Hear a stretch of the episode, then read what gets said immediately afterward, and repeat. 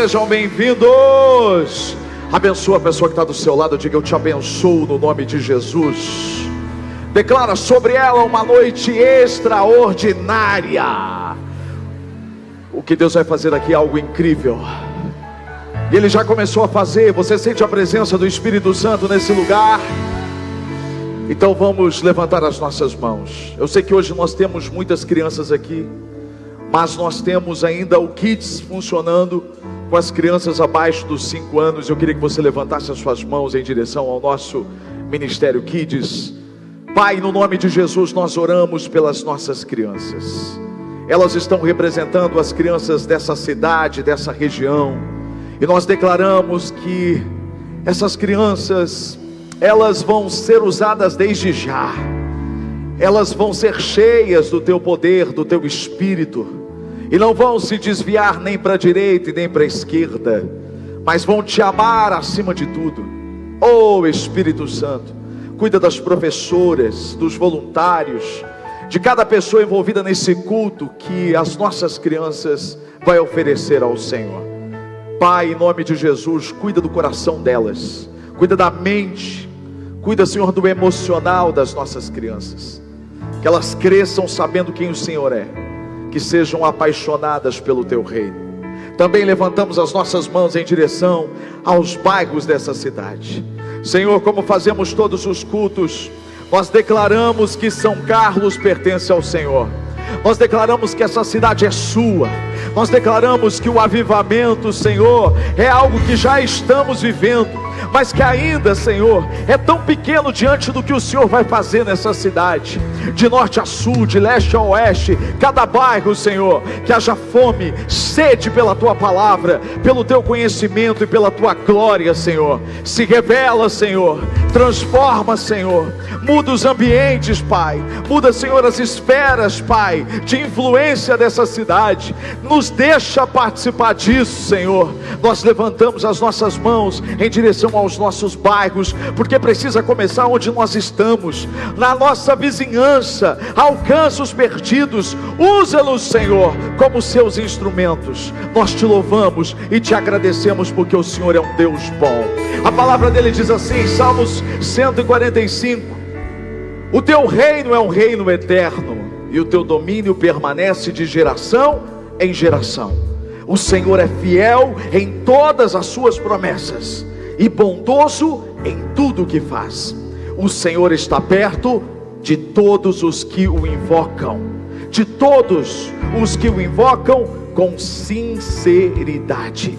Com os meus lábios louvarei o Senhor, que todo ser vivo bendiga o seu santo nome para todos sempre. Barulho! Aplauda ele, vai! Um! Oh!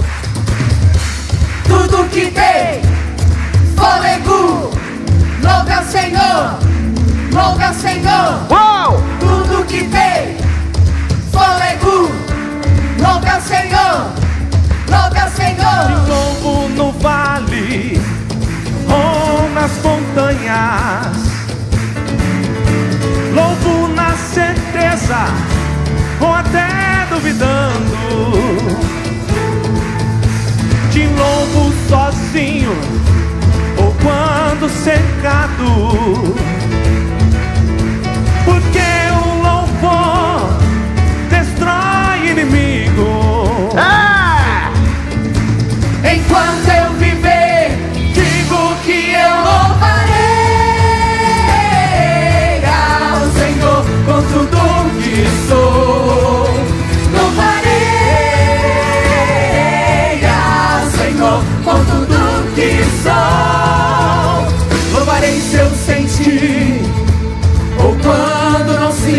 you.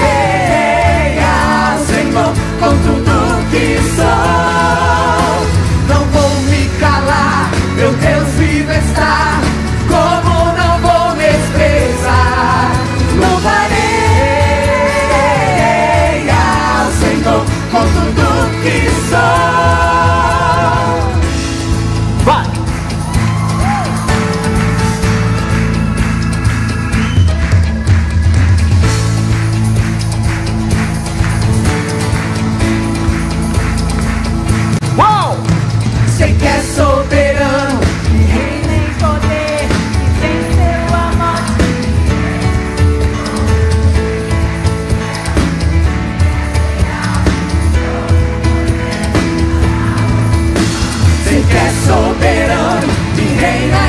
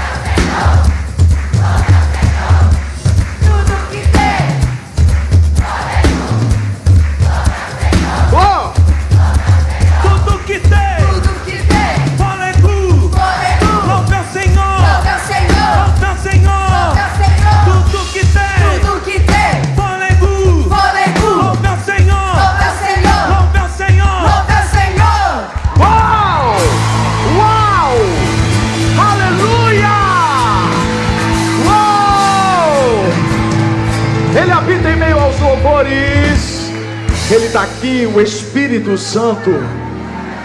Pede para ele acender de novo dentro de você. Essa chama não pode cessar. Ah, Senhor, nós te desejamos todo dia, toda hora.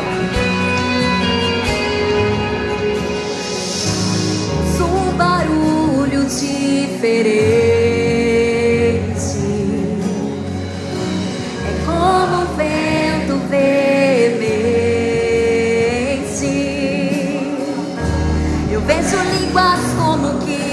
fogo pousando sobre o ambiente. Nós estamos reunidos. Aumenta, vai! A casa está preparada.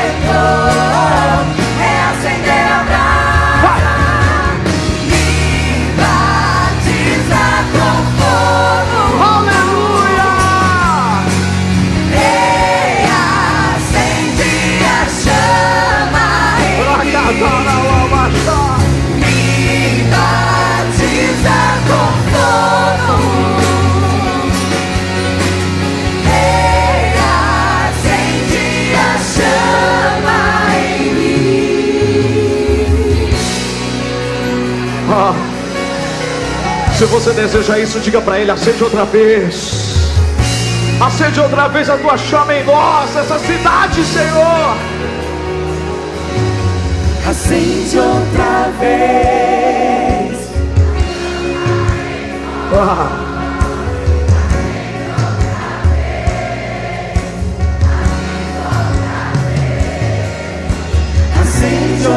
Aumenta, vai.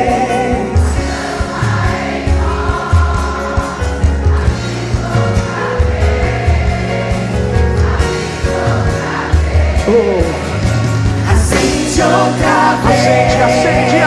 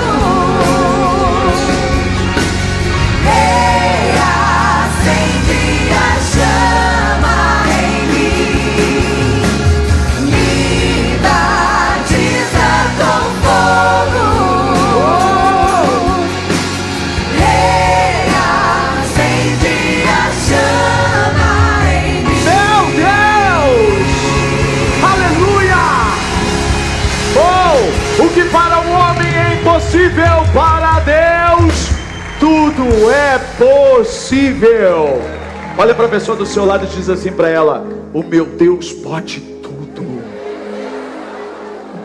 Ele pode tudo. Ele pode tudo. Ele pode tudo. E Ele está aqui. Oh.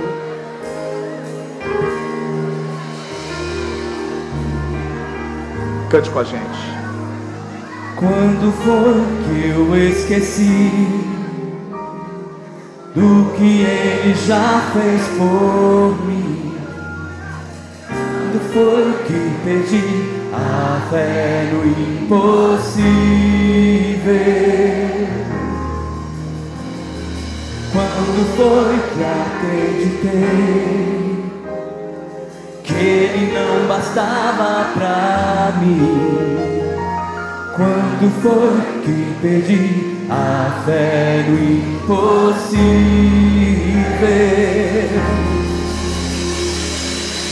Meu Deus pode tudo. Ele pode.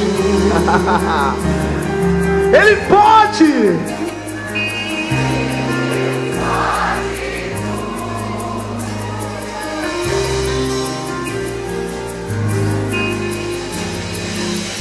Meu Deus pode tudo.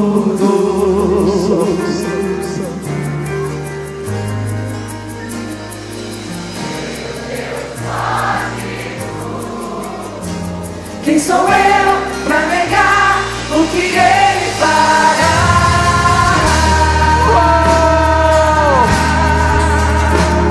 Agora eu já posso ver.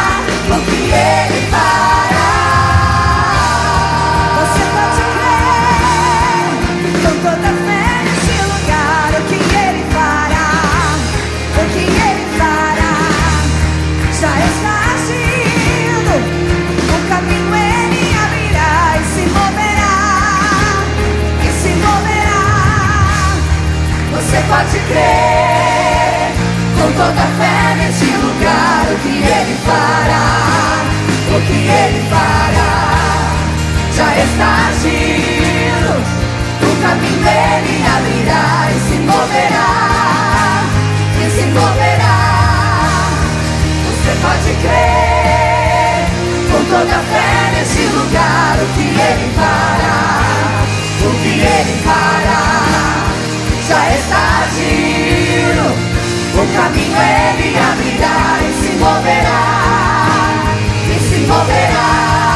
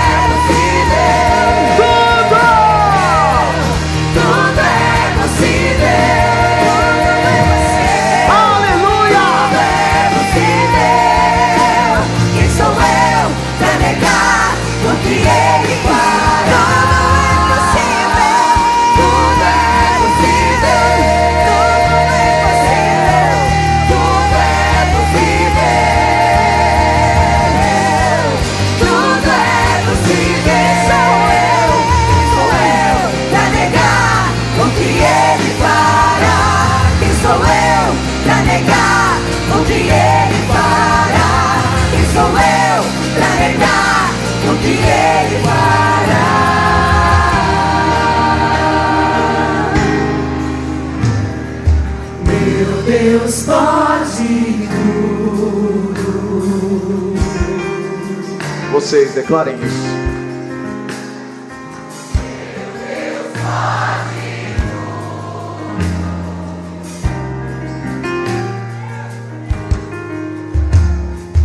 Meu Deus pode tudo. Ele pode. Confia nele.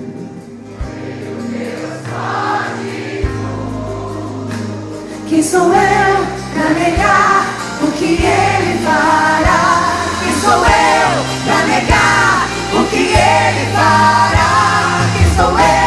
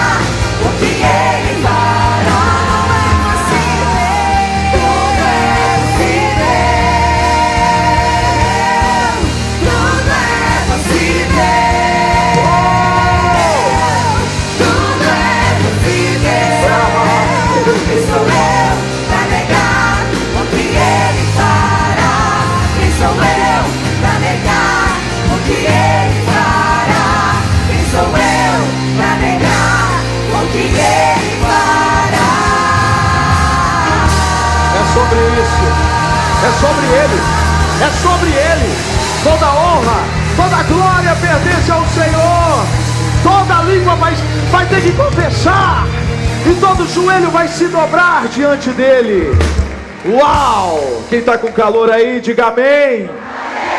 É. Eu queria dizer que vai melhorar. Mas eu não posso dizer que vai melhorar.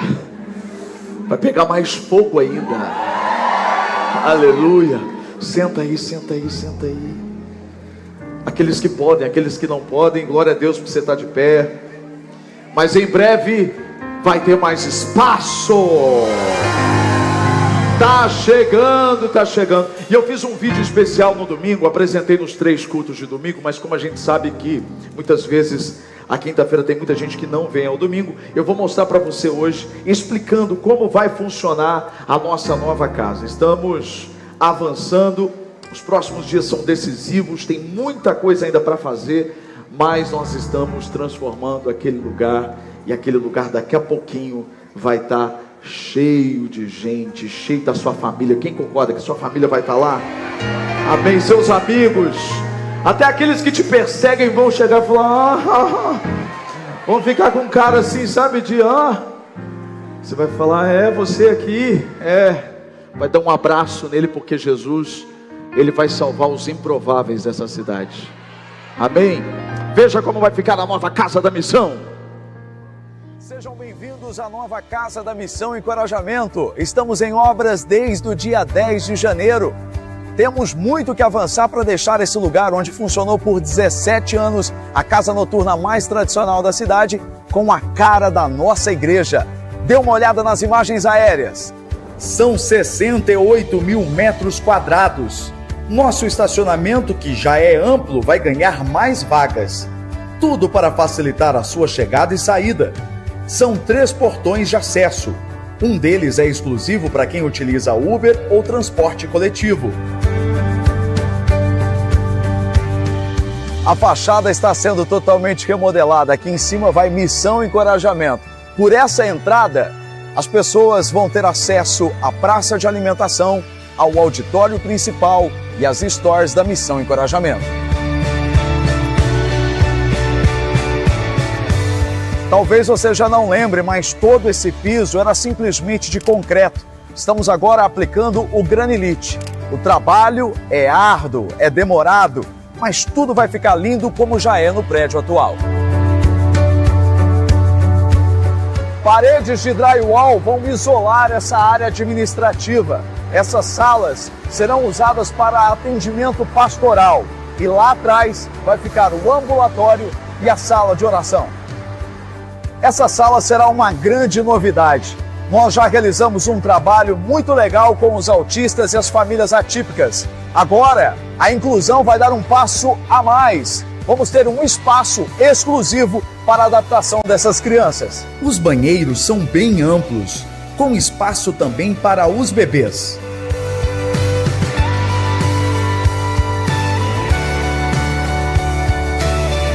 A reforma também será no teto um forro acústico preto será instalado nos próximos dias. O espaço do auditório principal é para quase 4 mil pessoas sentadas por culto. O altar também está sendo ampliado. O espaço total é de quase 200 metros quadrados. Um lugar mais amplo para os adoradores e pregadores. O altar será dividido em dois níveis: esse rebaixado, onde o pregador vai ficar, e aqui, onde além dos músicos nós teremos o telão. Vou mostrar para vocês três salas que ficam aqui atrás.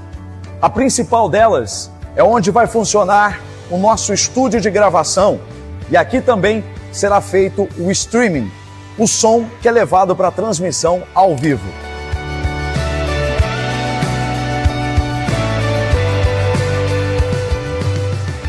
Aqui no fundo do auditório vão ficar os equipamentos e os voluntários do Multimídias, um ministério muito importante para que possamos produzir um culto de excelência ao Senhor. Vamos conhecer agora o Espaço Geração, um lugar feito especialmente para as nossas crianças e para os nossos adolescentes. Nos próximos dias, o prédio começa a ser pintado por dentro e por fora. Foram quase seis meses de obra. Aqui vai ficar a recepção, onde as crianças vão fazer o check-in. Dois berçários que ficam nessa área e dos dois lados do prédio são salas que também serão usadas na jornada de conhecimento. Esse auditório menor tem capacidade para 400 pessoas. Ele será usado pelas crianças, enquanto os adultos têm o culto lá no auditório principal e aos sábados pelos adolescentes no Missão Team. Um espaço para todos, um lugar de convivência. A nossa praça de alimentação, que vai funcionar antes e depois dos cultos, está recebendo os últimos guetoques.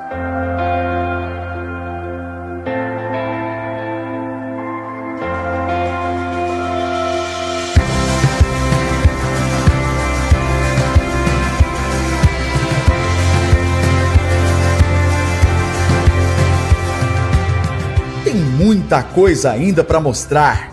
Tem muito trabalho pela frente, mas o nosso Deus pode tudo. Muito obrigado pelas orações, pelo encorajamento e pelas contribuições financeiras. Ninguém constrói nada sozinho. Continue apoiando esta obra. Quando o projeto é de Deus, não tem como dar errado. A expansão só está começando.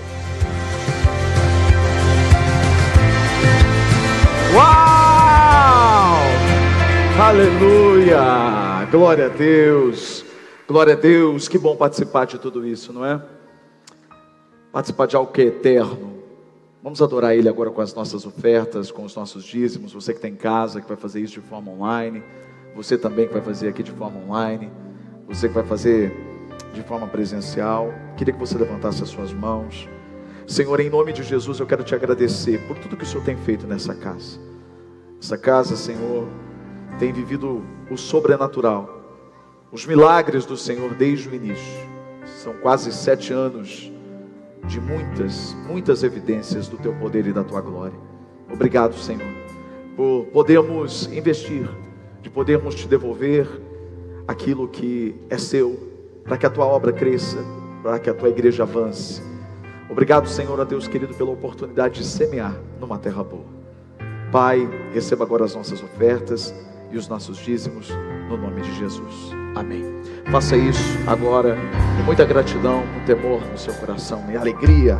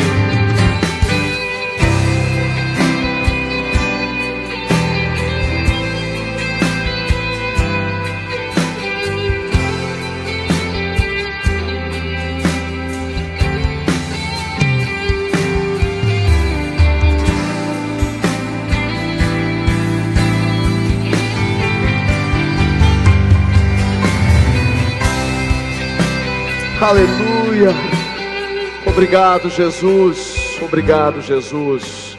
Obrigado. Abençoe, Senhor, cada semente plantada, que ela possa crescer, frutificar e dar frutos no teu reino, Senhor. Obrigado pela generosidade dos teus filhos e pela sua generosidade para conosco, Pai.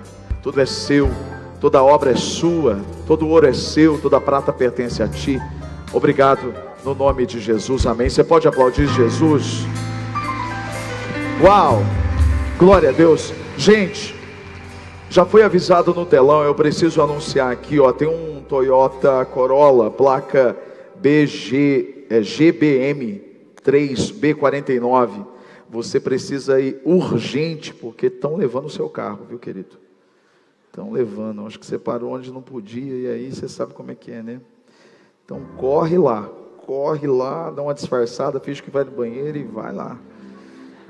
Amém. Glória a Deus. Aleluia. Jesus é bom demais, não é, gente? Ó, deixa eu anunciar para você. Jornada de conhecimento, cadê o Maurício? Termina as inscrições quando? Hoje, é isso? Termina hoje as inscrições ou vai até amanhã?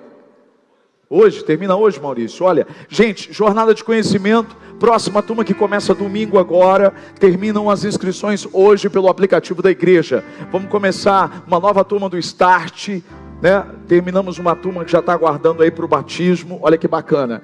É, batismo, maturidade, voluntariado e o encorajando casais. Lembrando que a jornada de conhecimento acontece antes do culto da manhã e antes do culto da noite durante a tarde, enquanto a gente tem culto aqui, acontece a jornada ali. Então, se matricule o mais rápido possível, ainda hoje, para participar dessa nova edição da Jornada de Conhecimento. Amém?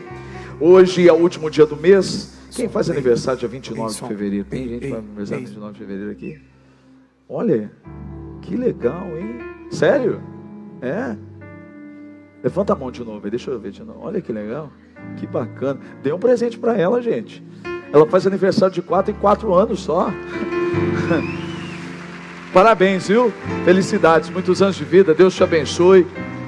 A gente tinha é, pensado em dar um iPhone 16, mas não lançaram ainda. Amém, né? Glória a Deus, que bacana. Ó, vamos começar o jejum hoje, meia-noite. Aliás, assim, a gente já está de jejum já mais de um mês e vamos até a entrada na nossa nova casa. Esse jejum agora é especial pelo esse novo mês que está começando. Então, é, de meia-noite de hoje, moleza, hein, gente? Até meio-dia de amanhã, vamos nos consagrar, apresentar ao Senhor o novo mês, nos colocar diante do Senhor, porque em março nós vamos crescer numa nova estação. Você crê nisso? Amém? Glória a Deus. Aleluia. Sábado, programação especial dos nossos adolescentes, seis e meia da tarde, tem missão Tim.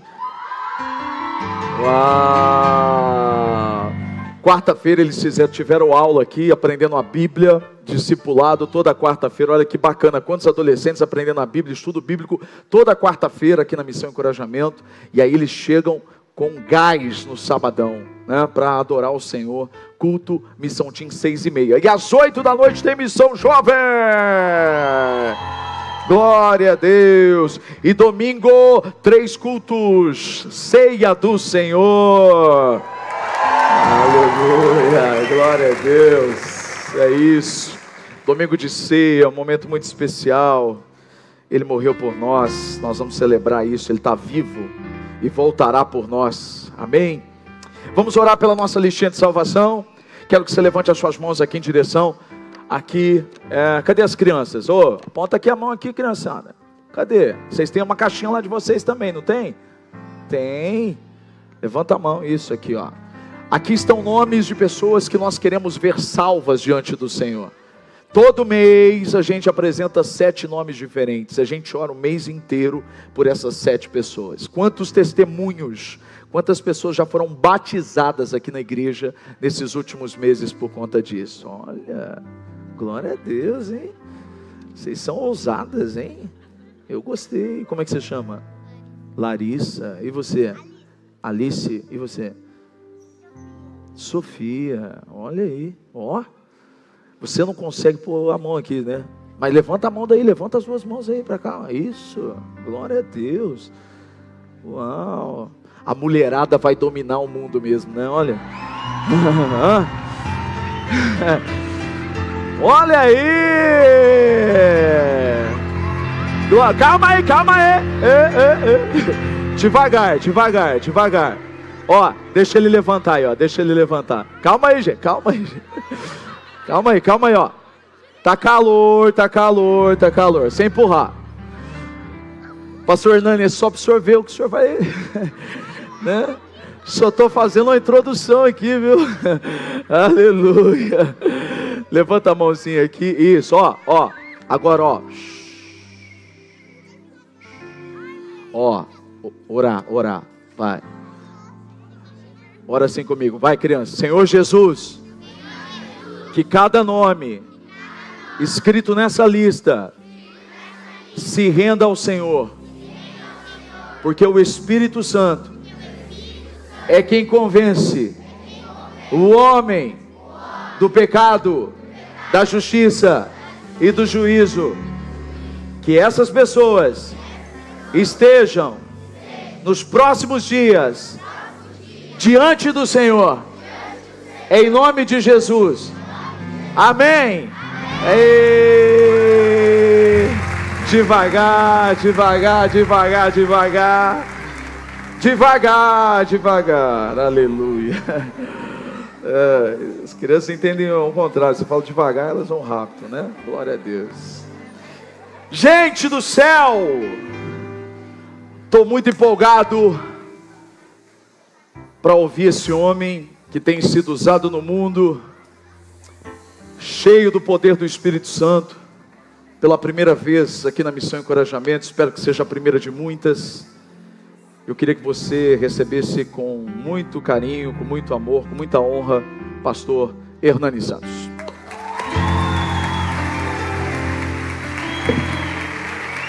Deixa eu abençoe, viu? Fique à vontade. Glória a Deus.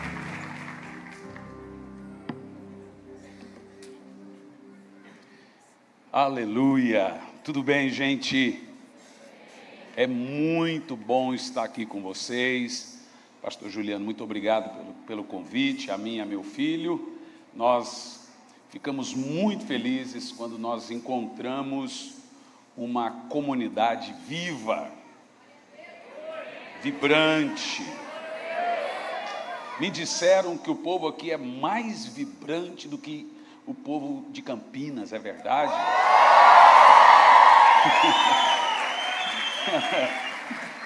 que bênção. Está comigo meu filho, o pastor Gianluca. Ele, há duas, duas, três semanas atrás, se casou, foi para a lua de mel, mas já está em santidade, já, já está na benção. Aleluia, que bom. Deus abençoe. Eu estava dizendo ao pastor, a gente sabe quando nós estamos em um lugar em que o Espírito Santo de fato está agindo. Eu vou te dar aqui, como eu não vou falar sobre isso hoje, tem uma outra palavra, é, existem alguns sinais bíblicos e históricos para você saber se você está numa igreja vivendo um avivamento. E um deles, um deles, aí você pergunta, por que que John Wesley ganhou 4, 5 milhões de almas para Jesus? Por que, que Moody ganhou 4 milhões de almas para Jesus? Finney, 6 milhões de almas para Jesus. Finney, sozinho, ganhou 6,6% de toda a América para Jesus na altura de 1822. Sozinho. E indiretamente, 66%. Aí você pergunta, como isso? Como que Ivan Roberts, em 10 meses, o garoto de 16 anos, ganhou 100 mil almas para Jesus, ou seja, todo o país, o país tinha 100 mil habitantes. Como ele conseguiu isso? Bom, ele não conseguiu. Existe um detalhe que está na Bíblia e também na história da palavra de Deus e dos avivamentos, diz assim, ó, que aquele que planta a uva alcança aquele que colhe. Em outras palavras, acontece um aceleramento no período em que o Espírito Santo está movimentando. Deus falou para Elias: Elias, levanta e corre. Elias começou a correr e ele alcançou os, o carro e os cavalos de Acabe. E naquela época os reis andavam com quatro cavalos. Imagina, um cavalo bom. Eu fui criado na roça, gente, sou de Goiânia. Então, eu poderia te ensinar a andar a cavalo, só não consegui ensinar meu filho. Mas a minha filha aprendeu a andar a cavalo. E andar a cavalo é um negócio interessante. Tem gente que fala assim: nossa, eu montei a cavalo e levei uma surra. Parece que eu apanhei de 30. Tem um segredinho para andar a cavalo e não sentir dor. Você tem que montar no cavalo, e a hora que ele galopar, você galopa também. Você gruda as pernas e pula também. Senão, o seu osso bate no osso do cavalo e parece que levou uma surra. Aí, ó. Se você não aprender nada aqui hoje, pelo menos aprender a andar a cavalo, você aprendeu. Imagina, um cavalo bom, ele anda ali uns 50 a 60 quilômetros. Imagina quatro cavalos do rei. A Bíblia diz que Deus acelerou Elias e ele passava pelo rei e fazia assim, dava tchau ainda. Correu mais que os cavalos do rei. O que, que acontece quando você está debaixo de um mover profético? Um aceleramento profético. Aquilo que você levaria 20 anos para colher, você colhe em 3, em 5, em 6, em 7. Essa é uma das características de períodos de avivamento. Em Brownsville, Pensacola, aconteceu um avivamento de cinco anos. Eles alcançaram 5 milhões de almas para Jesus. É brincadeira, gente eu libero aqui uma colheita de em poucos anos, aquilo que vocês iriam colher em 20 anos, que você colha em 5 anos, e mais 3, e mais 4. Quantos recebem aí? Digam amém. Então, de fato, nós vemos isso aqui. Eu estive lá em Goiânia, tem um amigo precioso nosso também, que está vivendo um aceleramento da parte de Deus. E aqui está tendo um aceleramento. Se eu não voltar na inauguração da igreja, eu vou pinchar uma praga no pastor Juliano. Bom, gente, me dá aqui alguns minutinhos para poder falar dos nossos livros, eles têm uma importância para nós muito grande, nós não cobramos para pregar, então nós é, temos os nossos livros, em que abençoa você e também abençoa a gente, tá bom? Então eu tenho 22 livros escritos, com 19 anos de idade eu não sabia ler e nem escrever. Falava zóis, unhas, ouvidos, orelha, tudo com Z. Nós, eu falo nós, nós cinco filhos, somos é, criados não de uma forma muito convencional, porque nossos pais, principalmente minha mãe, foi embora quando eu tinha nove anos de idade e não voltou nunca mais. Pois meu pai pegou a gente e foi dando para um, dando para outro. Eu lá perto dos 12 anos, morava numa caixa de papelão na cidade do Gama, no Distrito Federal, e vendia água, paçoquinha, batia, apanhava e pronto. Tudo que eu queria era chegar na casa da minha avó, mas com 12 anos, eu era bem pequenininho, eu entrava no ônibus e o motorista tirava, até que eu consegui chegar. Então, me casei com uma professora. Você pensa que coisa? E ela me estimulou os estudos. Com os 25 anos de idade, eu tinha concluído todos os estudos. Hoje, eu acho que hoje é EJA, é EJA? Antes era. E antes do supletivo? Entregou a idade. Pode falar, irmão, não tenha vergonha de sua idade. Falou Mobral, eu sei quantos anos tem. Esses dias eu estava assistindo o filme do Tom Cruise e todo mundo comemorando. Falei assim: eu sei a idade de todo mundo aqui nessa sala de cinema, que todo mundo entregou que é dos anos 80 aí que assistia esse filme. Então, aí eu concluí os estudos e com 35 eu já tinha feito duas faculdades, me tornei professor de uma, e agora, falando para você, uma pessoa que não sabia ler e escrever aos 19 anos de idade, foi abandonado pelo pai e, e, e mãe, hoje tem 22 livros escritos, tenho três best-sellers, tenho livros em português, inglês, em espanhol. Se você tem alguém que quer ler, pode baixar é, pelos aplicativos que vendem livros digitais. Pessoas que querem fora do Brasil, algum parente seu, amigo, em português, inglês também, pela Apple e tantos outros aplicativos, Amazon, Kindle e etc. Esses que eu vou falar com você aqui também estão disponíveis em outros idiomas. Vou começar por esse livro aqui. Não se assuste com o tamanho do livro. Olha, esse livro aqui me custou um ano e meio de dor de cabeça. É, eu gastei 1.500 artigos estudados, 170 livros de bibliografia.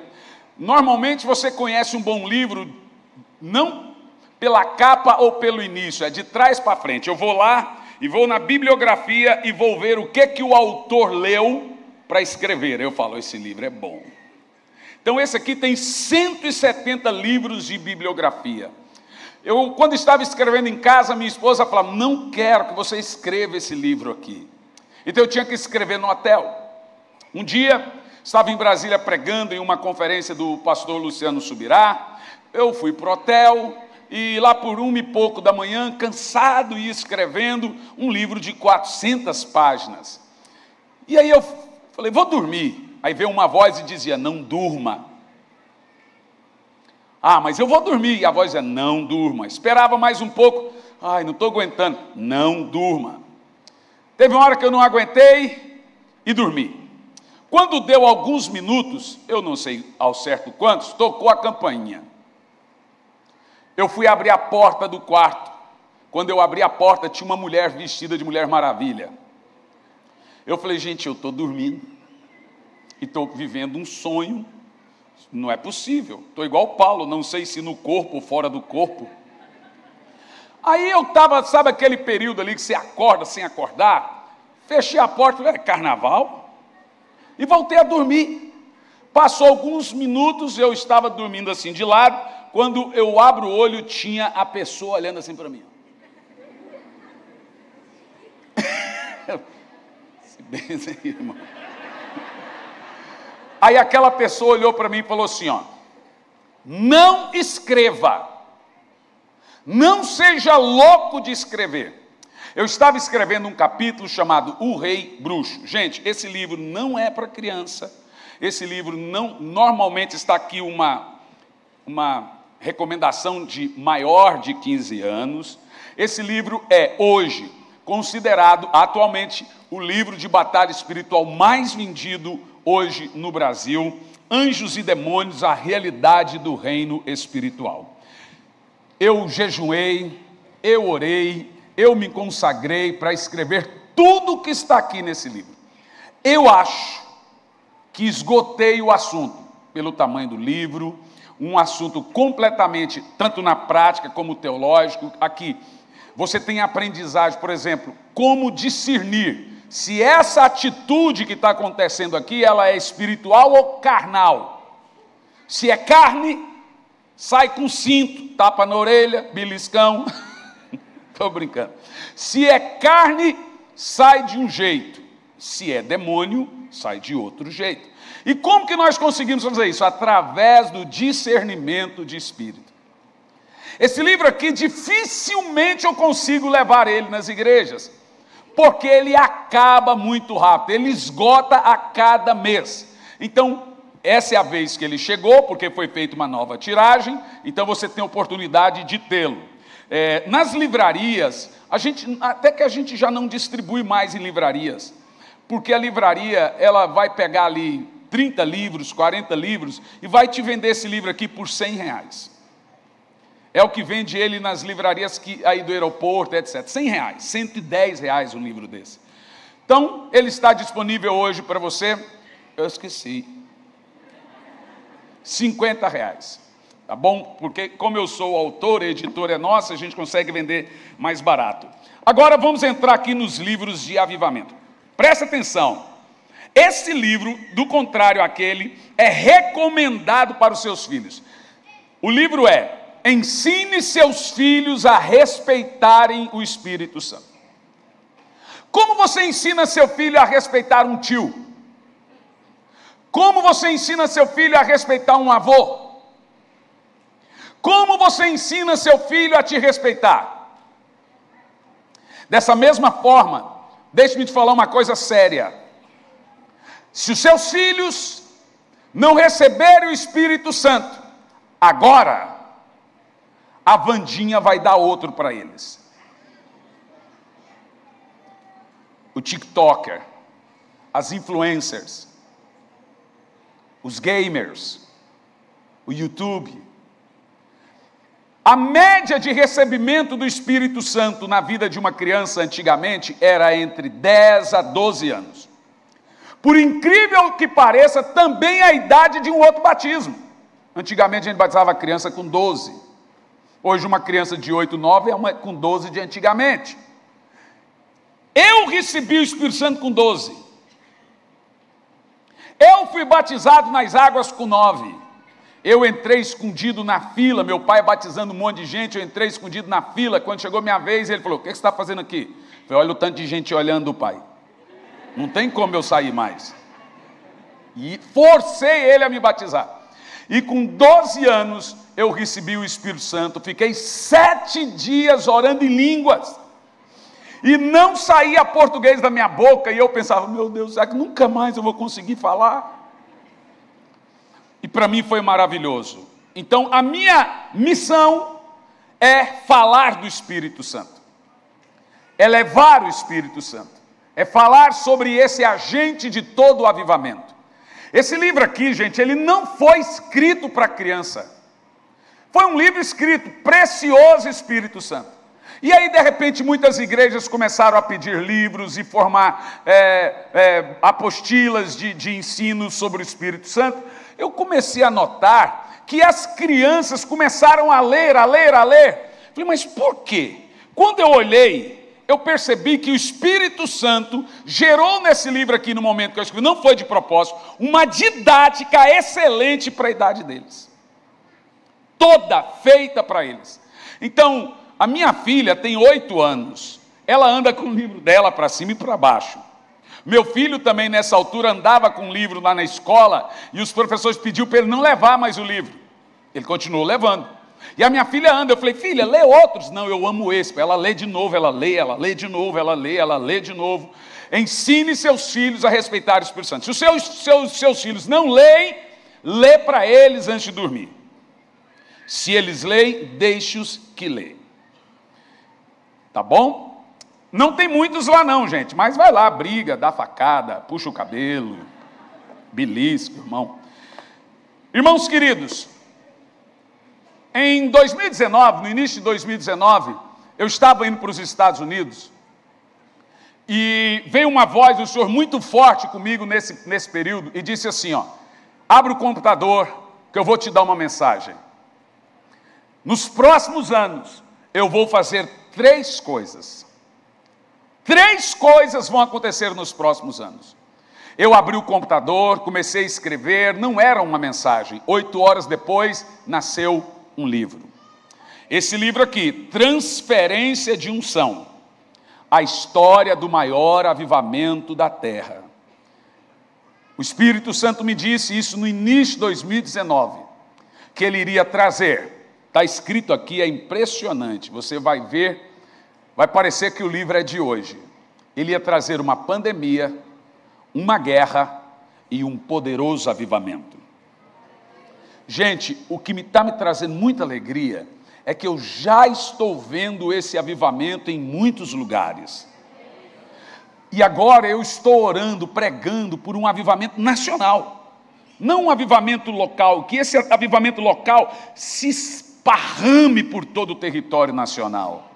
Eu estou vendo avivamento aqui, avivamento acolá e etc. Eu quero que o Brasil esteja incendiado com o avivamento. Então, esse livro aqui, só tome muito cuidado ao ler esse livro aqui. Ele, de fato, vai incendiar o seu coração com esse tema sobre avivamento. Transferência de unção, a história do maior avivamento da terra. Eu tenho aqui dois livros para você. Primeiro, Corações profundos, revelações profundas. Meu período de oração por muitos anos sempre foi das quatro e meia da manhã às oito horas da manhã. E aconteceu em, no período de dois anos que eu escrevi dois livros exatamente no meu período de oração. Então eu estava ali orando e o Espírito Santo me dava a inspiração, eu pegava o celular no bloco de nota e escrevi aquilo que estava na minha mente. Quando eu estava orando, uma das coisas que aconteceu é que o Espírito Santo me cobrou que eu deveria ensinar a igreja do Senhor Jesus a orar.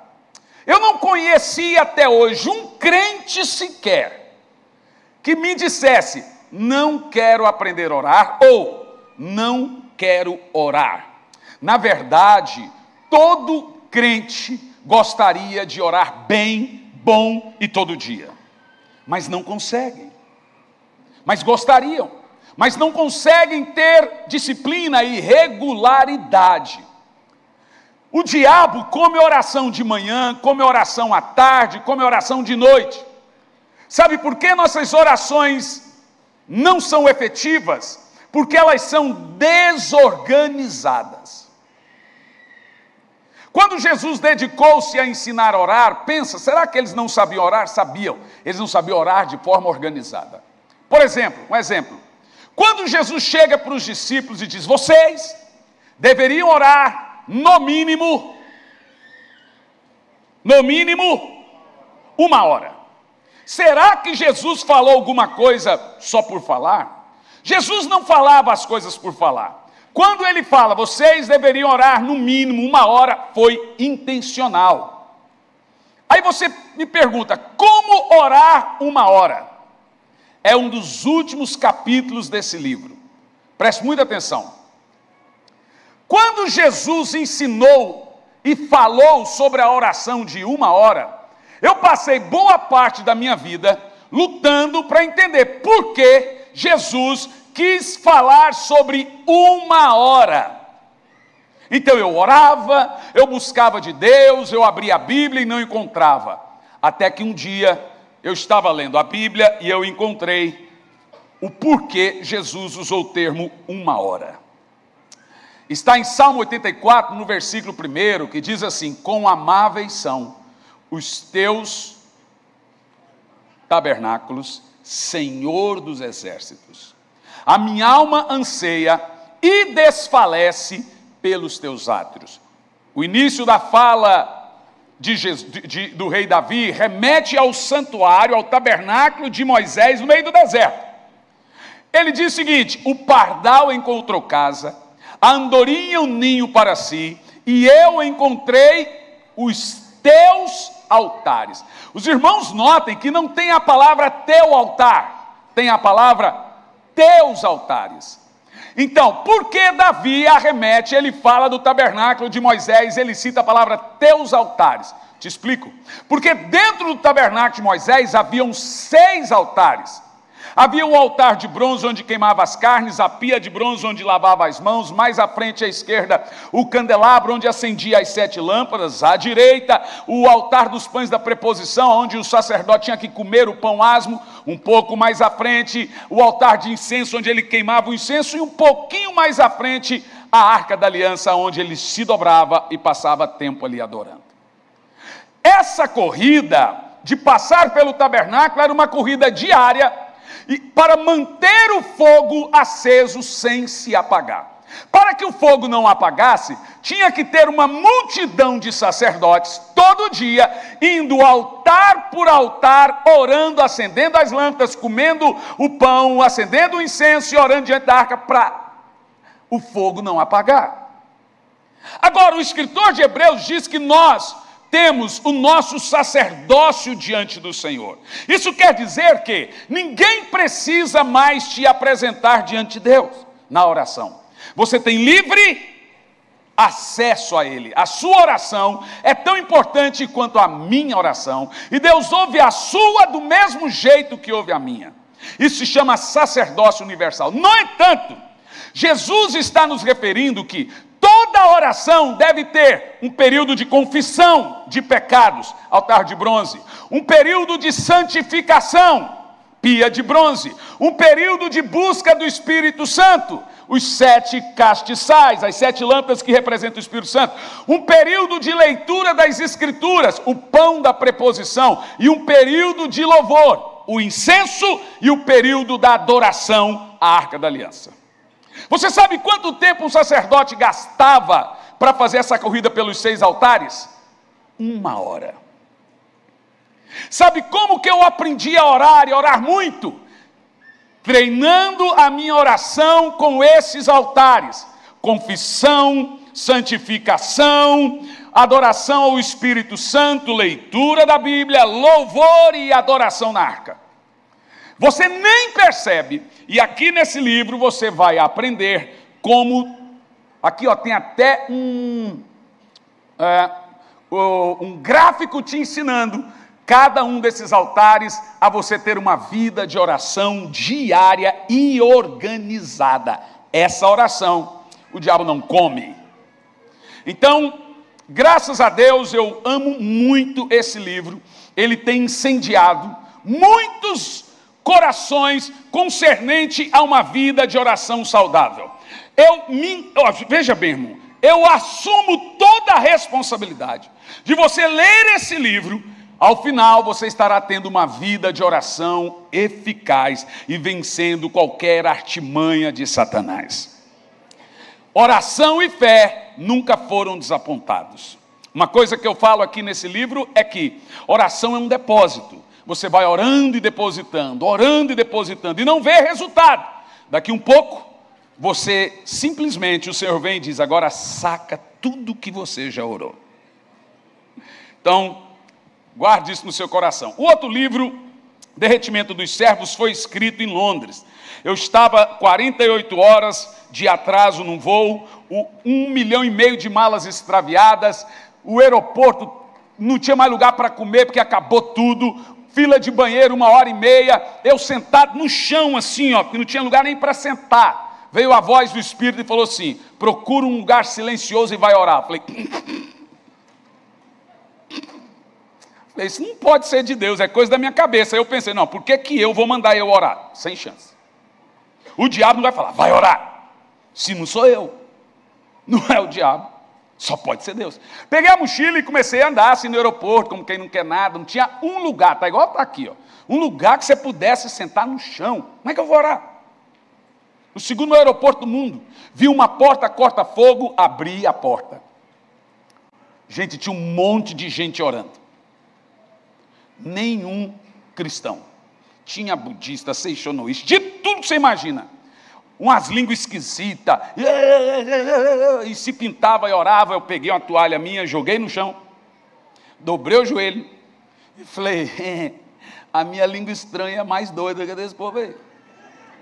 Dobrei o joelho e comecei. Em dois minutos não ficou um perto de mim. Eu não sei o que aconteceu, não sei se o Espírito Santo traduziu o que eu estava orando para eles, tipo assim, vai morrer se ficar aqui, saiam. Sei que ficou eu sozinho orando. Gente, eu não percebi. Foram sete horas ali de joelho. Daqui um pouco eu peguei a, o, o, o celular e comecei a escrever. Eu sei que esse livro é meu. Eu li uma vez. Mas a hora que eu li, parecia que eu nunca vi aquelas palavras. Esse livro saiu diretamente de um ambiente profético para o seu coração, totalmente para você. Esses dois livros, Derretimento dos Servos e Corações Profundos, vão incendiar você. Eles são tão importantes que, se você não conseguir comprar todos os livros, eu te indicaria, em primeiro lugar, só posso levar um, pastor: Corações Profundos. Só posso levar dois, esse, derretimento dos servos. Mas você vai querer levar todos os livros, porque a promoção é muito boa. Aqui são cinco livros, é 40 os menores, e esse aqui é 50, 170, todos os livros em três vezes no cartão de crédito. Eu amo o Espírito Santo.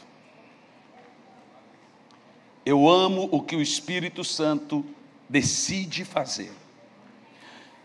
Eu gostaria de começar com você um texto muito profundo sobre o Espírito Santo. Onde é que estão os irmãos, da, os midianitas? Estão por aí? Deixa eu ver.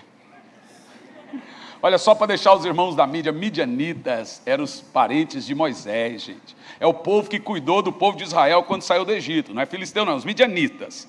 Tá bom? Onde é que estão os irmãos da mídia? Onde, onde é que eles ficam? Ó, se for bem, top e etc., ganha um livro. Ganha um livro. Tem que ser bem rápido, bem rápido. Bem rápido. Efésios capítulo 4, no versículo 6. Preste muita atenção no que eu vou te dizer. Antes de começar lendo esse livro, eu gostaria de te dar duas dicas iniciais para melhorar o seu relacionamento com o Espírito Santo. Algum tempo atrás eu me dediquei e decidi que eu iria colocar dentro das minhas conferências de avivamento, das mensagens de avivamento, uma mensagem sobre o Espírito Santo. E eu decidi que iria fazer isso. Então eu fui para Deus e comecei a orar, falei: "Senhor, tem mais coisas sobre o Espírito Santo?" Então eu comecei a andar com a Bíblia sobre ordem de Deus, e o Senhor me falou assim: ó, você vai pegar e vai sublinhar toda palavra escrito promessa. Então eu peguei caneta, a Bíblia, veja, a Bíblia inteira, a palavra promessa é uma das que mais tem. Não consegui zerar game, mas eu consegui fazer bastante. E uma das coisas que o Espírito Santo me falou, que são bem simples, é a maneira como tratamos o Espírito Santo. Duas coisas. Primeiro, todo mundo na teologia reconhece que o Espírito Santo é Deus. Você pode dizer isso? O Espírito Santo é Deus. Diga também, o Espírito Santo é uma pessoa. Só que tem um problema muito grave. Eu não quero que você entenda que eu vou te ensinar a crer que o Espírito Santo é Deus. Mas eu quero que você entenda que é diferente crer que o Espírito Santo é Deus ou tratá-lo como sendo Deus. Crer que o Espírito Santo é uma pessoa ou tratá-lo como sendo uma pessoa. Primeiro, de tudo, o Espírito Santo é Deus, por isso devemos adorá-lo. Presta atenção, isso que eu acabei de falar soa muito estranho para muitos pastores. Um dos pastores, é, um dos pastores mais conhecidos do Brasil, veio falar comigo sobre isso. E segundo eles, para os, no caso, os tradicionais, é um grupo de irmãos que não crê na continuidade dos dons, crê que o Espírito Santo operou só no início da sua conversão e agora ele não tem mais função. Ele disse assim que nós não deveríamos adorar o Espírito Santo. Porque o Espírito Santo veio para falar de Jesus, para levar você a adorar Jesus. Na realidade, está correto, mas está incompleto. E eu te explico.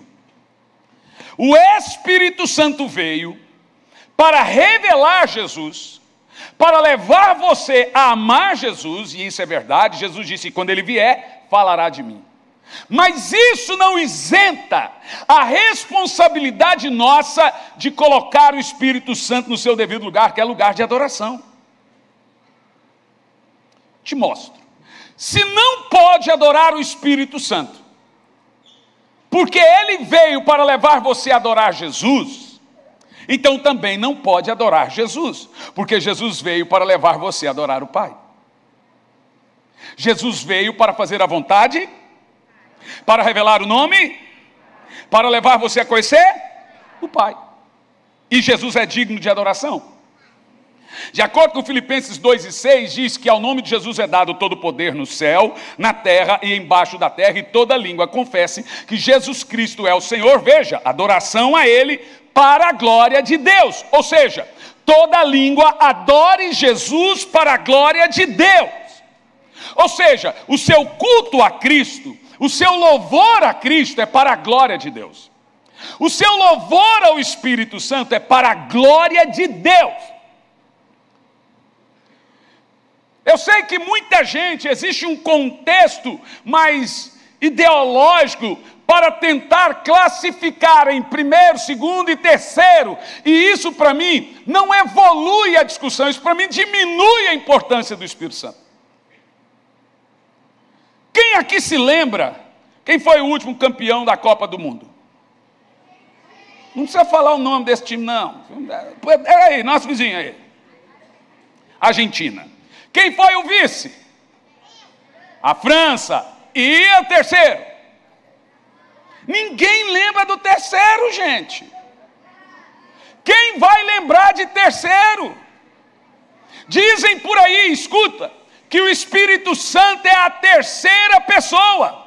Mas quando eu vou na Bíblia, o Espírito Santo é a primeira pessoa a aparecer nas Escrituras.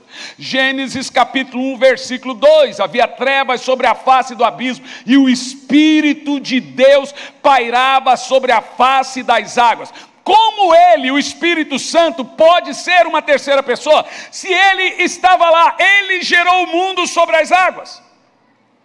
Ele é o Espírito dos profetas. Ele é o espírito das escrituras, ele é o espírito da visão, da revelação, da visitação, ele é o espírito de Cristo.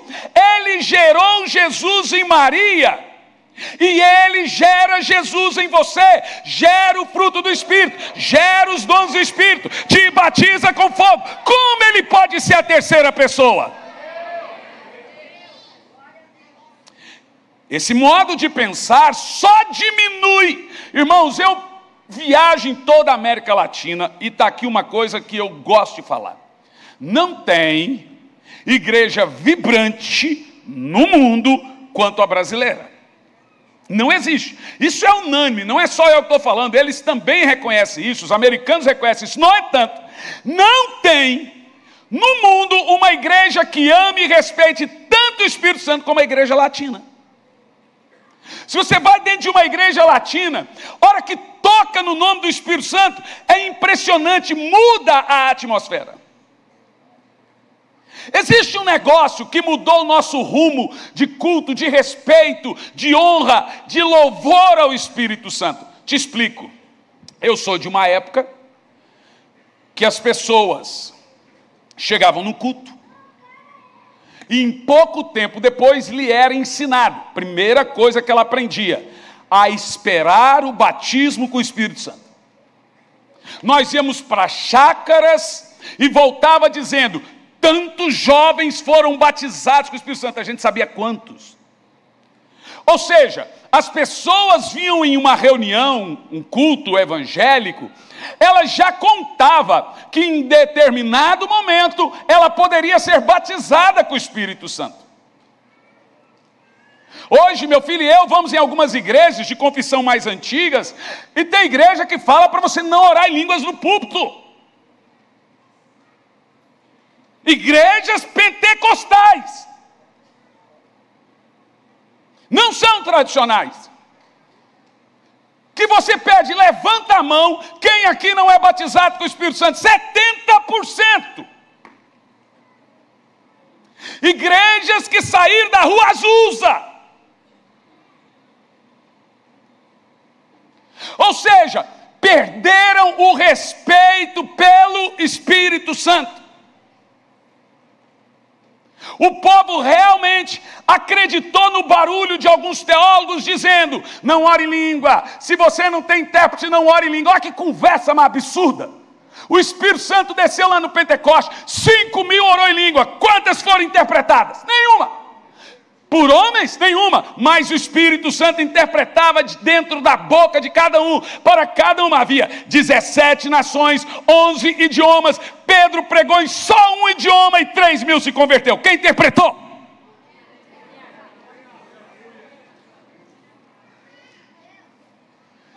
Em Atos 19, 2 diz que o Espírito Santo desceu em Éfeso e eles passaram a falar em outras línguas. Lá não está dizendo, eles falaram em outras línguas e alguém interpretou.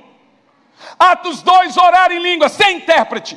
Atos 8, orar em línguas em Samaria, sem intérprete. Atos 14, orar em línguas em, é, na casa de Cornélio, sem intérprete. Atos 19, orar em línguas em Éfeso, sem intérprete.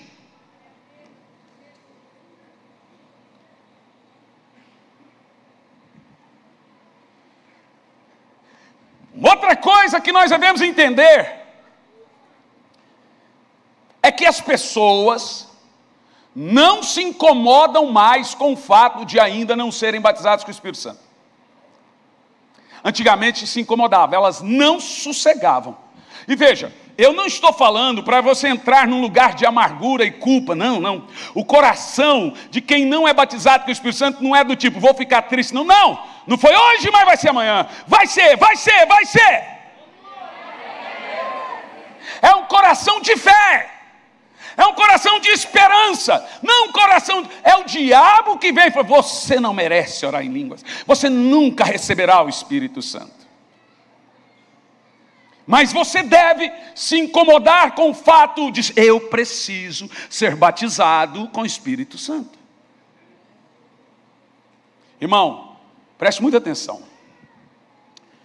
Efésios capítulo 4, no versículo 6, começa assim, ó: Um só Deus e Pai de todos. Quantos? Quantos? Agora observe esse texto que de repente ele vai falar só do Pai e do Filho. Não, diz assim, ó, um só Deus e Pai de todos, o qual é sobre todos, por todos e em todos. Mas é um só, que é sobre, por e em. O Espírito Santo não está isento dessa divindade. Aqui está dizendo Deus sobre todos, Pai.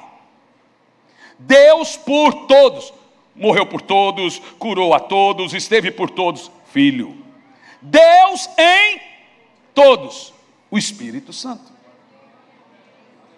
Agora o apóstolo Paulo também vai pegar aquilo que nós chamamos da famosa bênção apostólica. Segunda de Paulo aos Coríntios, capítulo 13, no versículo 14, por favor. Dependendo da versão bíblica, vai estar no verso 13. O apóstolo Paulo agora vai falar a função, escutem bem, de Pai, Filho e Espírito Santo. Segunda de Paulo aos Coríntios 13 e 14. Ele diz assim: o amor de Deus, pode colocar mesmo com delay, irmãos.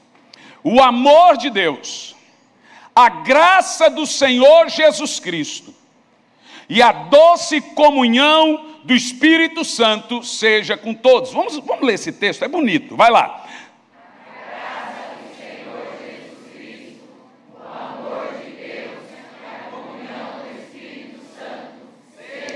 Agora dá, dá uma olhada aqui para mim. Não tira o texto. Olhe bem para esse texto. E você vai entender a importância do Espírito Santo na sua vida. Na divindade, o que a teologia usa muito o termo trindade, na divindade, Pai, Filho e Espírito Santo, só um tem o ministério de falar com você. Como que Deus fala com a igreja? Como que Deus toca na igreja? Como que Deus tem comunhão com a sua igreja? Olha lá, graça de Jesus, amor de Deus e a tudo que Deus for fazer com você, Ele vai fazer através do Espírito Santo. Ele é a comunicação, a intimidade e a comunhão. Significa que, se o seu relacionamento com o Espírito Santo não está bem, o seu relacionamento com Deus não está bem. Significa que, sem o Espírito Santo, você não tem um toque profundo de Deus, você não tem comunhão com Deus, você não adora a Deus, é o louvor que você canta é produzido pelo Espírito. A sua oração, olha que legal, a sua oração foi o Espírito Santo que ensinou, e você orou, e é Ele que levou também a oração a Deus. Ele recebe, ele te ensina a orar, ele recebe a oração, e Ele leva a oração, irmão. Não há vida espiritual sem o Espírito Santo. Se você não melhorar sua relação com o Espírito Santo, você não terá relacionamento com Deus. Mais do que isso, olha para mim. Jesus é a revelação de Deus para o não crente. Vou repetir. Falamos do ministério de Pai, Filho e Espírito Santo, agora estamos falando de Cristo. O ministério de Cristo, João 3,17, não vim para condenar o mundo, mas para salvá-lo. O ministério de Cristo é evangelístico, é curar, é salvar. Vim para resgatar as ovelhas perdidas ministério de Jesus. E a Bíblia revela isso amplamente. Colossenses capítulo 2, versículo 9: Em Jesus habita no seu corpo toda a plenitude do Pai. Significa que em Jesus está tudo que é Deus. Por quê? Porque Colossenses 1,15 diz: Ele é a imagem visível do Deus invisível. 1 de João 2,23: Quem confessa o Filho, de igual modo tem o Pai. Quem nega o Filho também não tem o Pai. Em outras palavras, o mundo só vai conhecer a Deus através de Jesus.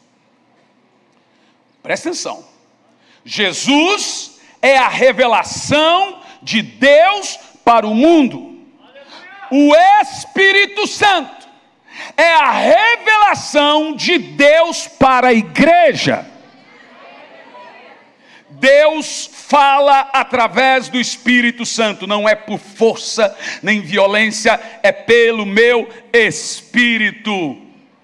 Os verdadeiros adoradores adoram ao Pai em espírito e em verdade. livro de Apocalipse, capítulo 1, no livro de Apocalipse, capítulo 2, até o capítulo 4, você tem uma palavra várias vezes mencionadas por João assim: Eu fui arrebatado no espírito, eu estava em espírito, e o espírito me levou, e o espírito me mostrou. Em outras palavras, o Espírito Santo é a capacitação de Deus para a igreja, é a cura de Deus para a igreja, é como a igreja vai adorar a Deus sem um bastante conhecimento, uma bastante interação, gente. Eu falo assim sempre para os pais: ensine seu filho a cultura do Espírito Santo. Como assim? Deixe-os e deixe-os ver mencionar várias vezes o nome dele. O nome do Espírito Santo é Espírito Santo. Esse é o nome próprio dele. Então eu vejo a minha filha dizendo: Eu vi aqui esse texto, mas o Espírito Santo me falou. Ah, o Espírito Santo aquilo. Ah, o Espírito Santo. Isso é no dia a dia. Ele é o nosso companheiro aqui na terra. Foi ele que arrebatou Moisés, ele arrebatou Enoque, ele arrebatou Jesus, ele arrebatou os servos do Senhor, é ele que vai levar a igreja. Nós temos que mudar a nossa cultura em relação ao Espírito Santo. Eu fico maravilhado. Eu vou te fazer três perguntas aqui. E eu já vou para o final agora. Primeiro, Nunca acredite num pastor quando ele diz está terminando.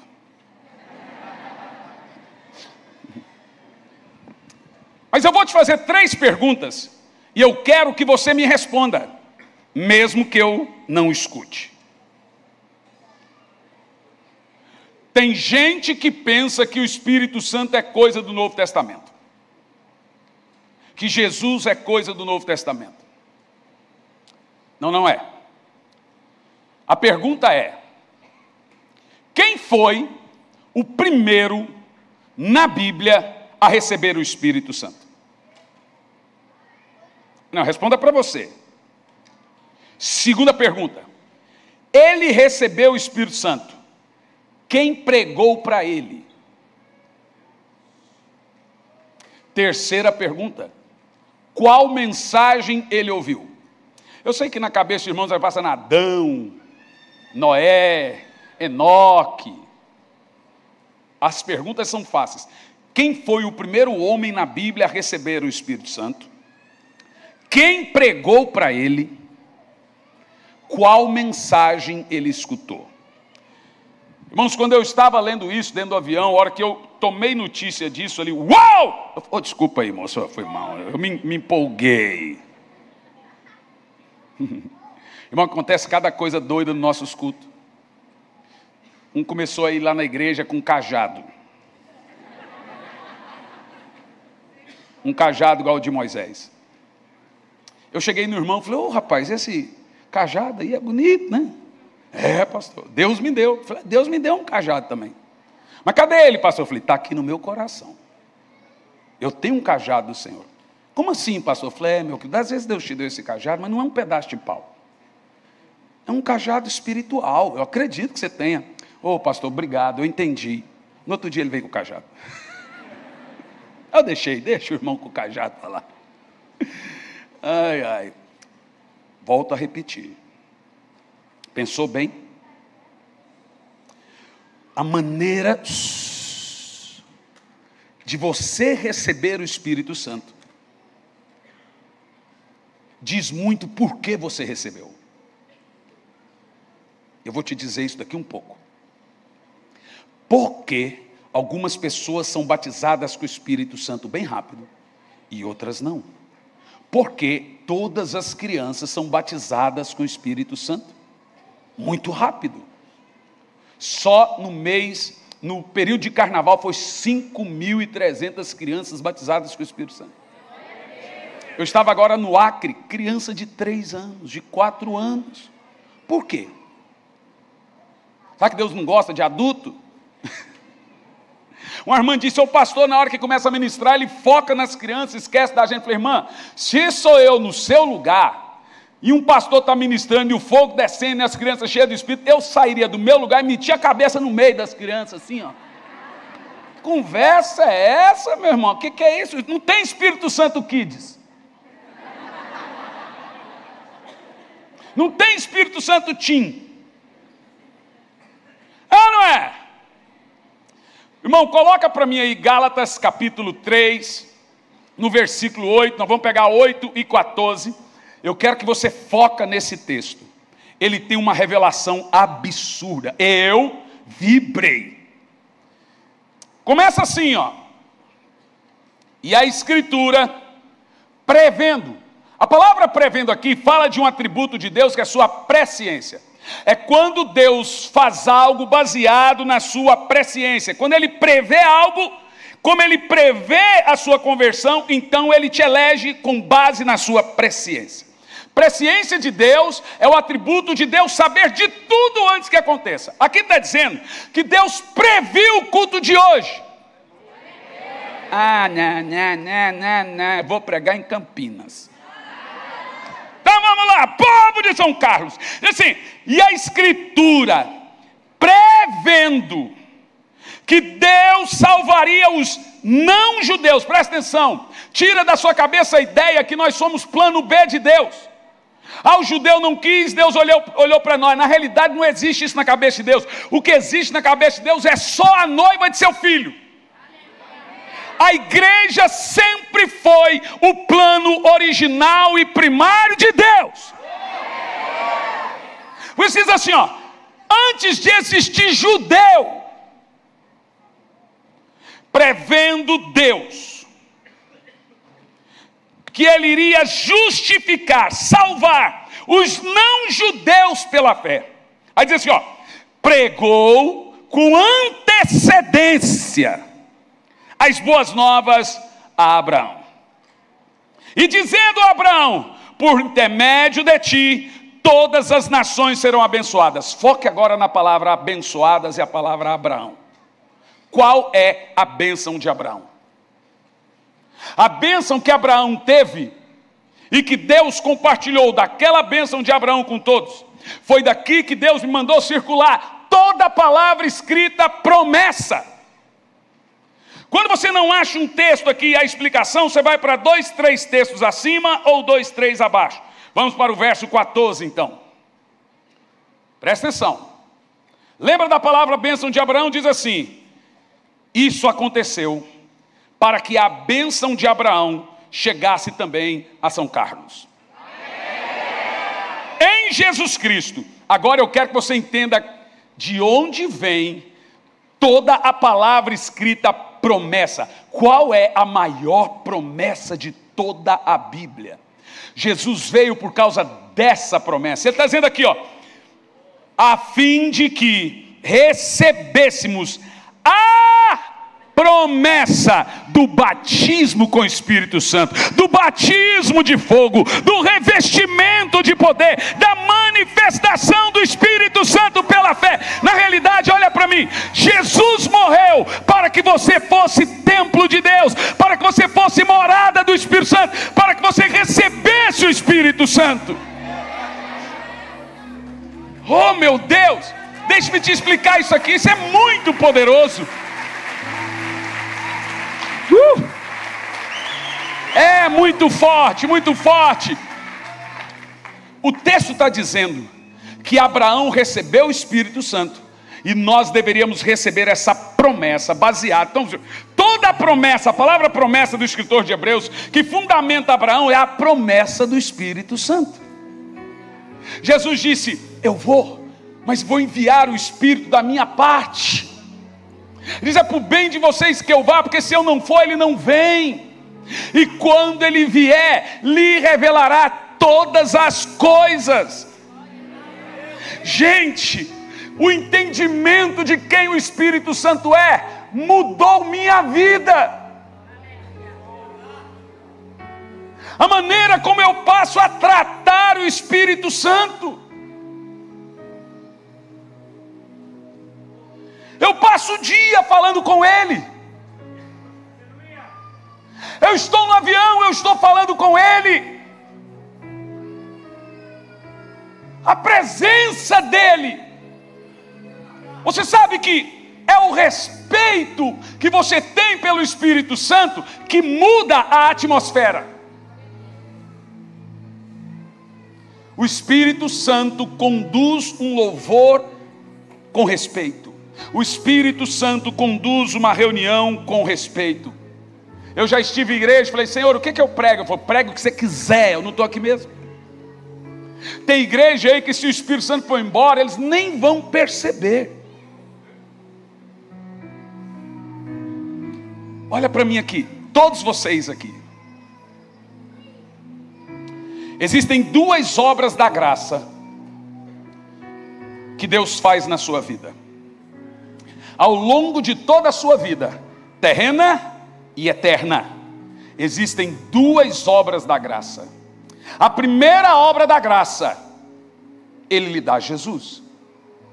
Jesus é a primeira obra da graça na nossa vida receber Jesus. Senhor Jesus, eu te entrego a minha vida, perdoe meus pecados. Oh Jesus, eu reconheço que sou pecador, eu reconheço que preciso de ti, e etc, etc. Vem morar no meu coração. E ao final das contas você faz uma rápida oração: Jesus, me dá o Espírito Santo. O Espírito Santo, o batismo com o Espírito Santo, com a evidência do falar em línguas, é a segunda obra da graça. A teologia chama isso de primeira bênção, segunda bênção, às vezes eu acho meio confuso, então eu prefiro usar esse termo mais simples. A primeira obra da graça é receber Jesus. A segunda obra da graça, agora presta atenção no que eu vou te dizer, de forma simultânea e automática, é receber o Espírito Santo. Põe para mim, por favor, Atos 19, versículo 2.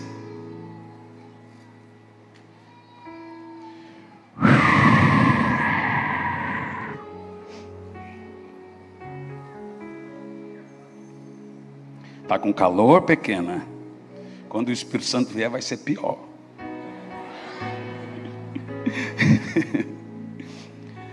Preste atenção, gente. Agora eu quero que você observe a ordem do apóstolo Paulo. Porque essa ordem, lá no Pentecoste, também Pedro falou: disse, ó, arrependei-vos e crede no Evangelho e sejam batizados e recebam o dom do Espírito Santo. Então, em toda a Bíblia, no, no livro de Atos especificamente, você vai ver uma ordem qual era a importância que os apóstolos davam para o Espírito Santo. E ele começa assim: Paulo, e lhes indagou: recebestes o Espírito Santo na época que crestes? Gente, Paulo não deu nem paz do Senhor, paz de Cristo, graça e paz. Ele falou: como é que está seu filho? Como é que está sua mãe? Como é que está sua avó? Ele não perguntou nada. A primeira coisa que Paulo falou para os Efésios foi: vocês têm o Espírito Santo? Você percebe uma ordem de importância aí?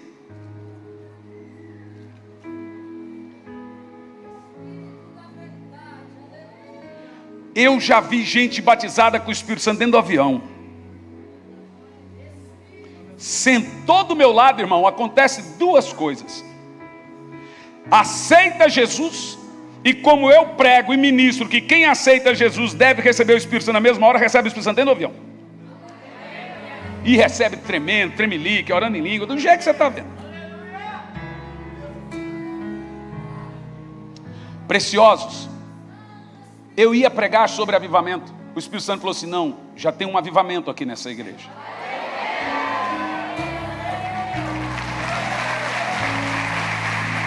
Eu não preciso vir aqui e pregar como eu prego, dizer para você da gravidade de não ter um avivamento, da seriedade. Mas me escute bem, olha a regra de Paulo. Esse avivamento de Éfeso é um dos maiores avivamentos da Bíblia. É aqui no texto que diz que Deus, pelas mãos de Paulo, fazia tantos milagres, prodígios, maravilhas, de sorte que os lenços e aventais que levavam seu corpo, as pessoas eram curadas. Éfeso inteira recebeu o Espírito Santo. Mas antes, antes, ninguém, olha o que diz aqui, ó. Eles responderam: de forma alguma, nem sequer sabemos que existe Espírito Santo. Gente, isso aqui é um absurdo. Você sabe quantos anos de Atos capítulo 2 para Efésios, para a igreja de Éfeso em Atos 19, 23 anos. 23 anos que o Espírito Santo tinha sido derramado em Jerusalém. E está aqui esses discípulos aqui falando que não sabem o que é o Espírito Santo. É falta de respeito mesmo. Agora escute, olha lá, deixa o texto. Pode deixar o texto nem sabíamos que existe Espírito Santo. Continue o texto. Diante disso, Paulo questionou: que tipo de batismo vocês foram batizados? Sabe o que Paulo está falando, pastor Juliano? Ele está dizendo, ele pôs em pé de importância e de igualdade o mesmo batismo nas águas com o batismo com o Espírito Santo. Vocês não têm Espírito Santo? Que batismo é esse que vocês têm então?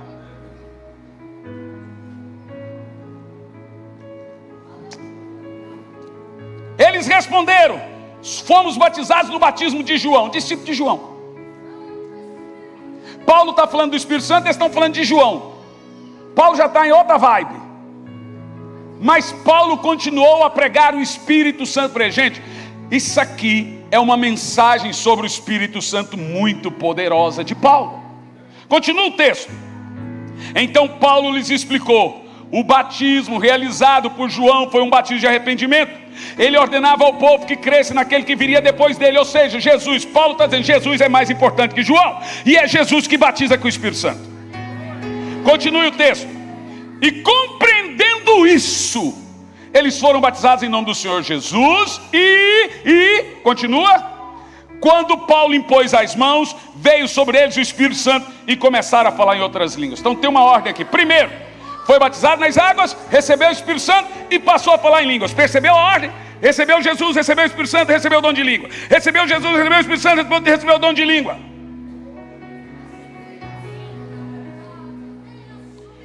O fato de mudar a sua mente, como o Espírito Santo habita na sua consciência, ele já está lendo os seus pensamentos agora sobre ele. Isso já muda toda a atmosfera dele para você. Oh, meus irmãos, esses dias, três horas da manhã, minha filha com seis aninhos, ela foi ao banheiro e não voltou. Falei, amor, a Isabela não voltou. Não voltou. Falei, não, não voltou não. Então ela foi atrás da Isabela. Amor, corre aqui. Quando chegamos, havia um corpinho lá deitado no chão, orando em línguas.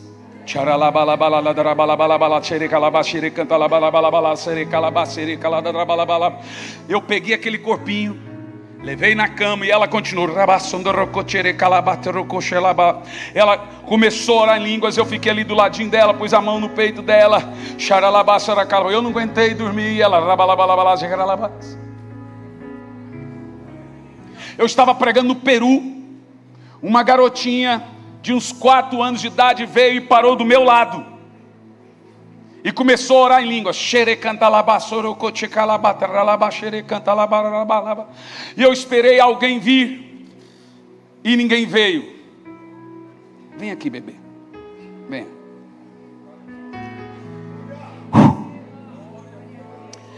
A gente, quando vai ministrar sobre o Espírito Santo, você tem que mudar a chave. Você sabe quando o Espírito Santo muda a chave. Chakarasundoro Kochikalaba.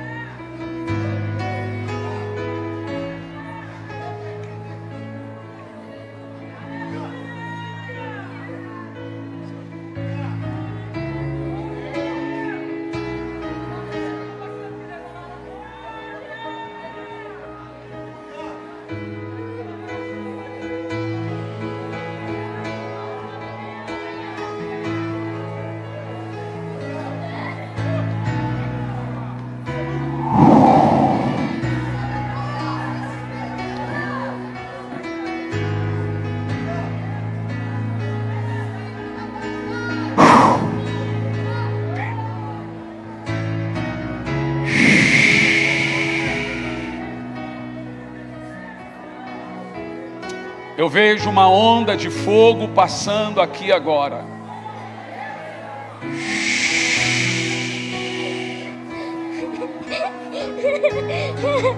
Receba o Espírito Santo.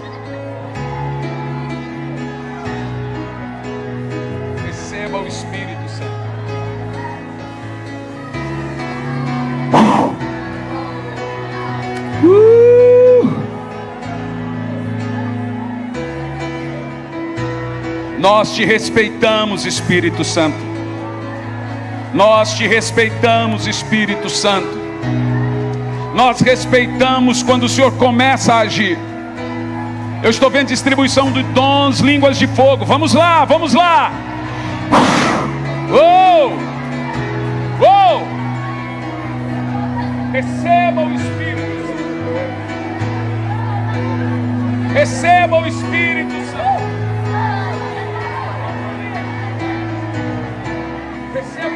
batismo de fogo. Shhh, Vamos lá. Entregue-se ao momento profético. Muitos aqui serão batizados com o Espírito Santo agora.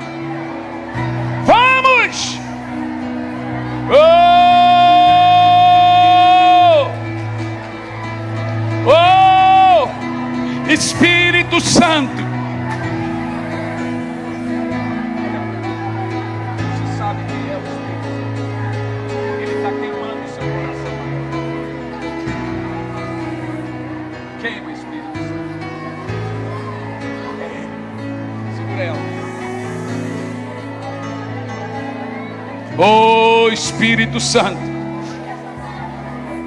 Oh Espírito Santo, queima. Queima pelo Espírito Santo agora. Vamos, diga: Jesus, me dá o Espírito Santo. Diga: Jesus, me dá o Espírito Santo. Vamos lá. Uh! Ele está aqui poderosamente. O Espírito Santo está aqui poderosamente.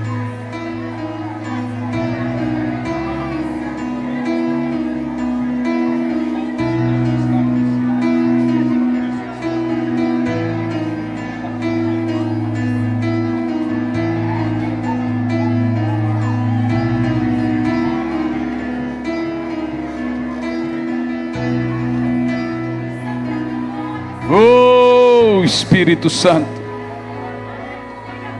Oh Espírito Santo.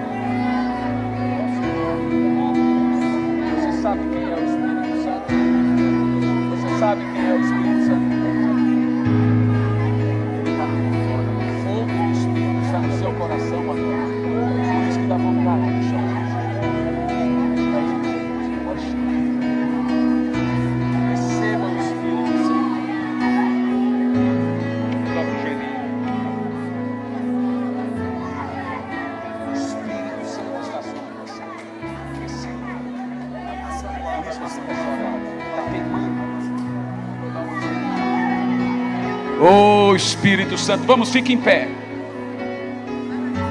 Faça um culto ao Espírito Santo agora. Dê a Ele honra agora. Dê a Ele honra. Vamos lá. Faça algo com Ele agora. Faça algo com o Espírito Santo agora. Curta essa atmosfera.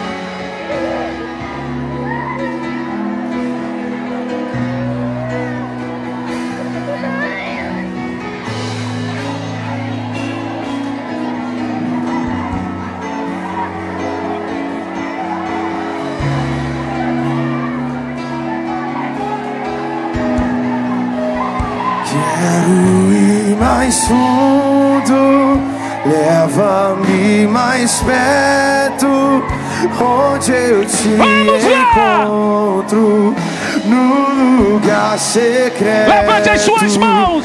Aos teus pés me rendo, pois a tua glória. Receba o Espírito Santo agora. Levante as suas mãos e cante mais Receba o Espírito vez. Santo agora. Quero ir mais fundo. Receba o Espírito Santo agora. mais perto, onde eu te encontro. Receba o Espírito Santo agora. Aos teus pés e aos teus pés me rendo, pois a tua glória Receba o Espírito. quero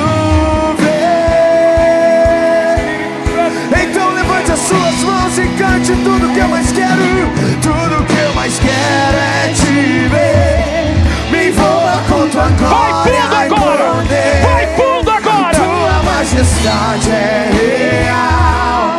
Tua voz é tua, eu sei. Tudo que eu mais quero é te ver. Me envolva com tua glória e poder. Tua majestade. Receba o Espírito é Santo agora. Tua voz é tua. Mais forte com toda a sua força.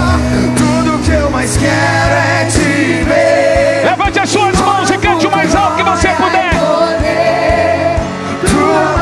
majestade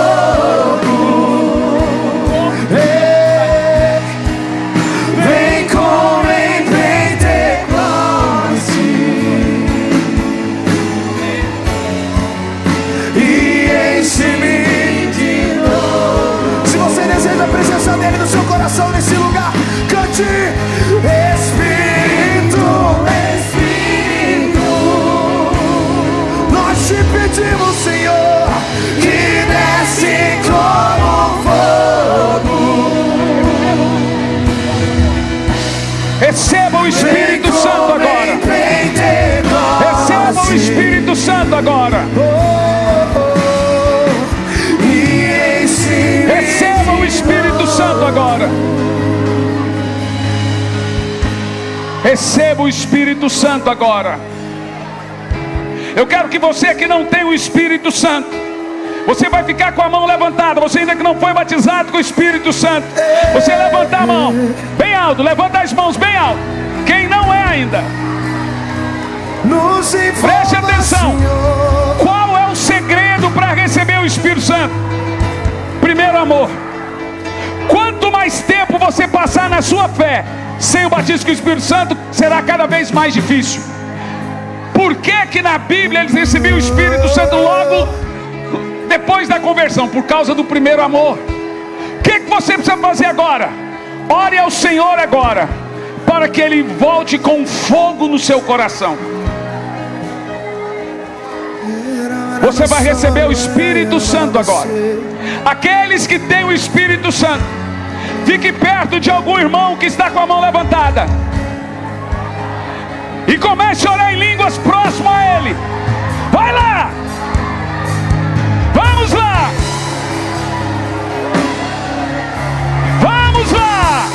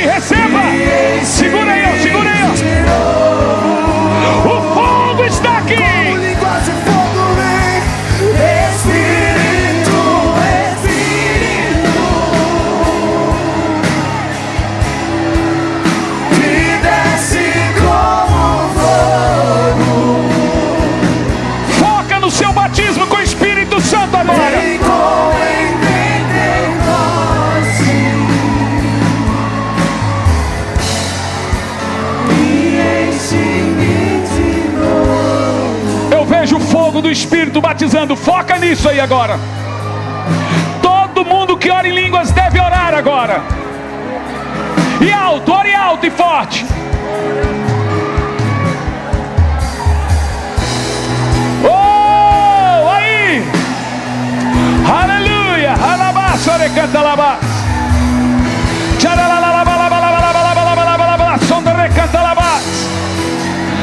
Sonda recalabá.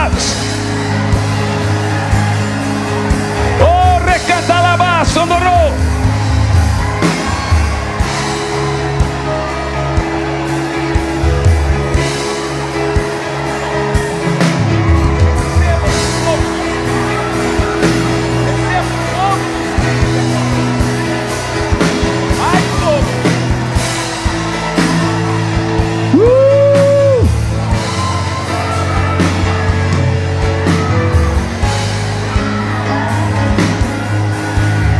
Receba o Espírito Santo agora.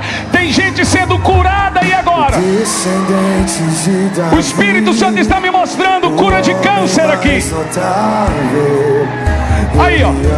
Tem muita gente. Continua, igreja. Levanta as duas mãos. Descendente de Davi, o homem mais notável justiça, odeia a iniquidade. Cante o mais alto que você puder. O descendente de Davi, o homem mais notável, ele ama a justiça, odeia a iniquidade. Uou! Há um avivamento!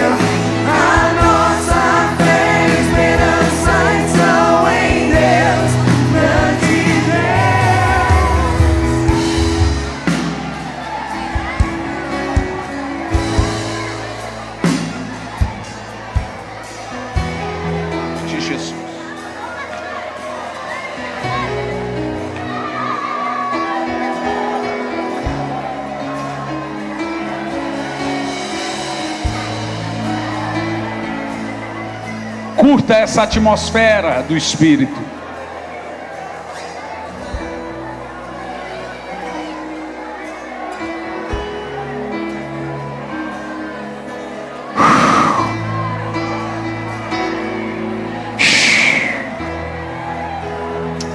Escuta bem o que eu vou falar aqui. Eu preciso a frente livre aqui, por favor. Livre. Deixa livre a frente aqui, por gentileza. Como os irmãos perceberam, eu não consegui terminar a mensagem. A gente tem que saber quando o Espírito Santo vira a chave. E a gente tem que obedecer. Olha aqui para mim. Deixa a frente livre. Bem, bastante livre aqui, irmãos. Presta atenção no que eu vou dizer. Primeira coisa.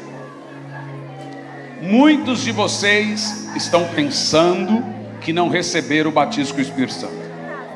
Por quê? Porque não oraram em línguas aqui.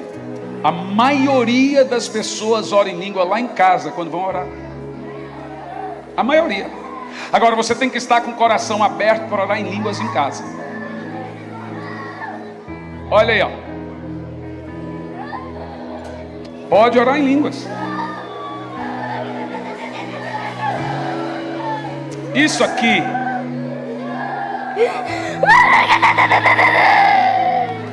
Eu, eu gosto de mostrar, sabe por quê? Porque acrescenta demais a nossa fé. Não acrescenta?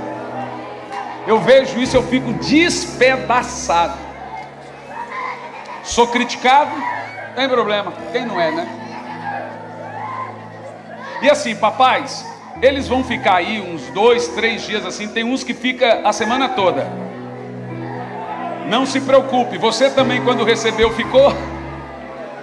Imagina eles. Agora, olha o que eu vou falar, presta atenção. Gente, a ordem. Quem te dá o Espírito Santo é Jesus. Se você não entregar a sua alma, sua vida a Jesus, você nunca vai ter o Espírito Santo. Então qual que é a ordem? Eu entrego a minha alma, a minha vida a Jesus, reconheço que sou pecador, e aí, Jesus, na mesma hora que eu recebo Jesus, na mesma hora, o Espírito Santo vem habitar em você. Então a ordem é essa: Senhor Jesus, eu quero te dar a minha alma. Você fez isso? Agora, Senhor Jesus, me dá o Espírito Santo. Olha a minha pergunta. Quem aqui nessa noite, essa frente vai, vai faltar espaço. Quem aqui nessa noite gostaria de entregar a sua alma, a sua vida a Jesus e automaticamente receber o Espírito Santo? Qual é a ordem? Pastor, eu quero dar a minha vida a Jesus. Então talvez você está vendo isso aqui, não está entendendo muita coisa. Mas a ordem é: eu quero dar a minha vida a Jesus.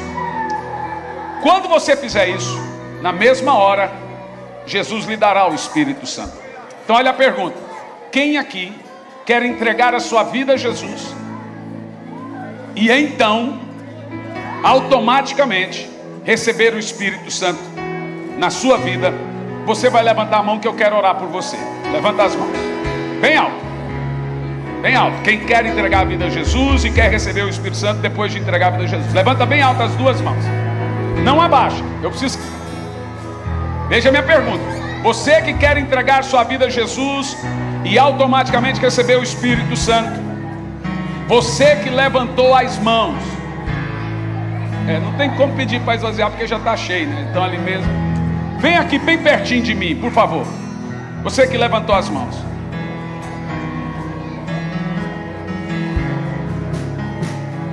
Ajuda ela aqui a levantar essa menina. Podem vir bem à frente aqui. Gente, não existe avivamento sem salvação de pecados. Não existe. Todo avivamento tinha muita colheita. Vem à frente.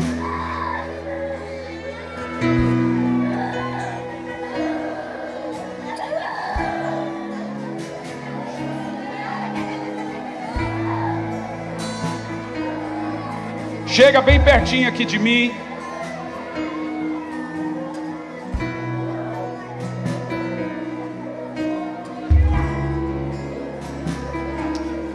Oh, aleluia. Podem vir. Você na galeria, aqui embaixo. Tomem os, os corredores. Vem aqui à frente.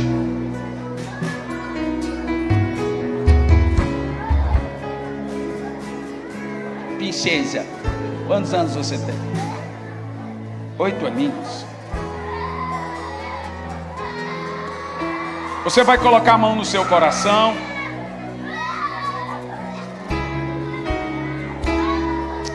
Evidentemente, se fosse você, você saberia se controlar. Mas é uma criança. Eu, você acha que eu vou ali falar, calma, se controla? Claro que não.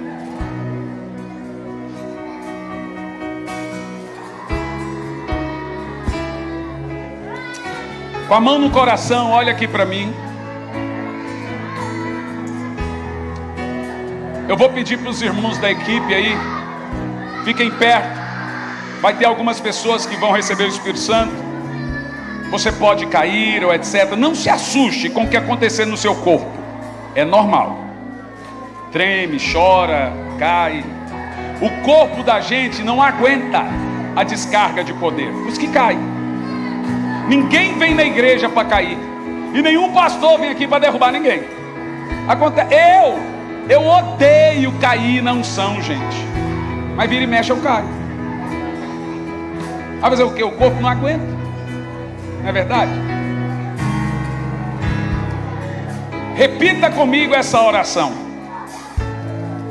Senhor Jesus, eu reconheço que sou pecador.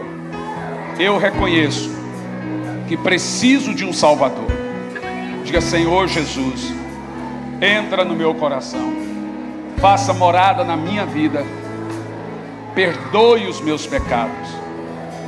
A partir de hoje, eu sou uma nova criatura em Cristo Jesus. As coisas velhas se passaram e tudo se fez novo. Agora diga: Senhor Jesus, me dá o Espírito Santo. Feche os olhos. Os irmãos da equipe Receba o Espírito Santo agora. Segura aqui, segura a menina aí. Segura lá. Segura. Receba o Espírito Santo agora. Aqui o garotinho aqui, ó. Segura aqui, ó. A menina aqui, ó. Receba o Espírito Santo agora. Receba o Espírito Santo agora. Se tiver algum pastor, alguém da equipe embaixo, imponha as mãos e diga: receba o Espírito Santo. Receba o Espírito Santo agora. O Espírito Santo já está em você, meu irmão. Estou vendo ele aqui. O fogo de Deus está em você. O fogo. Aí, ó. Essa é a ordem bíblica. Recebeu Jesus, recebe o Espírito Santo. Vamos lá, ministre. Põe as mãos, diga. O Espírito Santo está aí, ó. O fogo de Deus está sobre você. Oh, aleluia. Isso. Escute. Aceitando Jesus agora e batizada com o Espírito Santo. Receba o Espírito Santo. Re... Segura, segura, pelo amor de Deus, gente.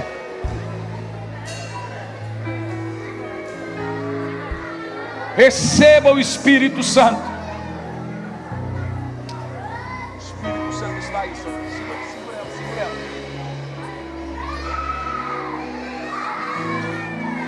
Senhor Jesus, batiza com o Espírito Santo agora. Batiza, batiza. Batiza esses novos convertidos, Espírito Santo. Receba o fogo de Deus, o fogo do Espírito. Seja queimado por esse fogo de poder agora. Uh! Que unção. Eu vou pedir os irmãos, eu vou preparar aquela canção do batismo com fogo. Já está preparado? Muitos de não tem espaço que a gente começar a ministrar quem está caindo um em cima do outro. Muitos de vocês, essa menina, diga para ela olhar para mim. Essa menina aí, ela, o fogo de Deus está sobre ela, sobre você. O fogo de Deus está sobre você.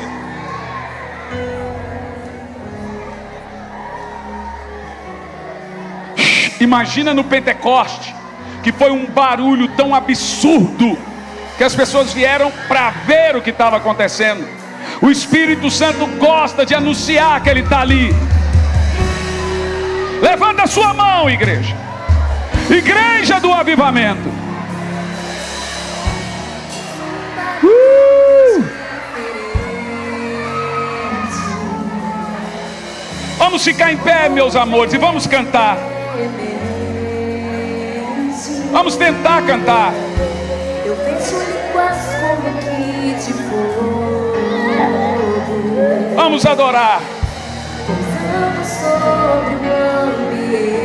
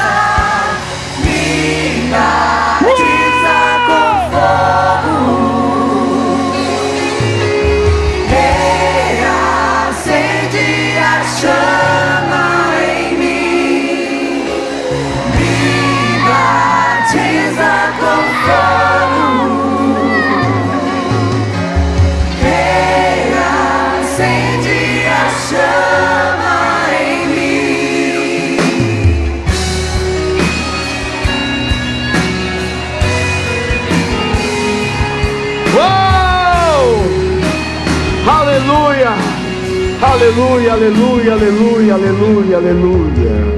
Aleluia, aleluia. ah, ele é real. O Espírito Santo é real. Você sente a presença dele? Ele mexe com as tuas células, com o seu corpo, com o seu intelecto. Aleluia. Aleluia. Levante as suas mãos. Em nome de Jesus. Eu declaro que a sua experiência com o Espírito Santo não vai se resumir apenas essa noite. Eu declaro que a sua experiência com o Espírito Santo será diária. Você vai ter um encontro com Ele todos os dias. Ele vai te ensinar as coisas a respeito da palavra de Deus. Ele vai te dar o discernimento, o entendimento, a sabedoria, o conhecimento. Ele vai aumentar a sua fé. Ele vai te usar de forma sobrenatural. Ele vai te levar a um patamar que você nunca esteve. Espírito Santo, venha nos conduzir todos os dias, na igreja, em casa, no trabalho, na rua, nas nossas relações. Venha colocar em nós os teus melhores dons.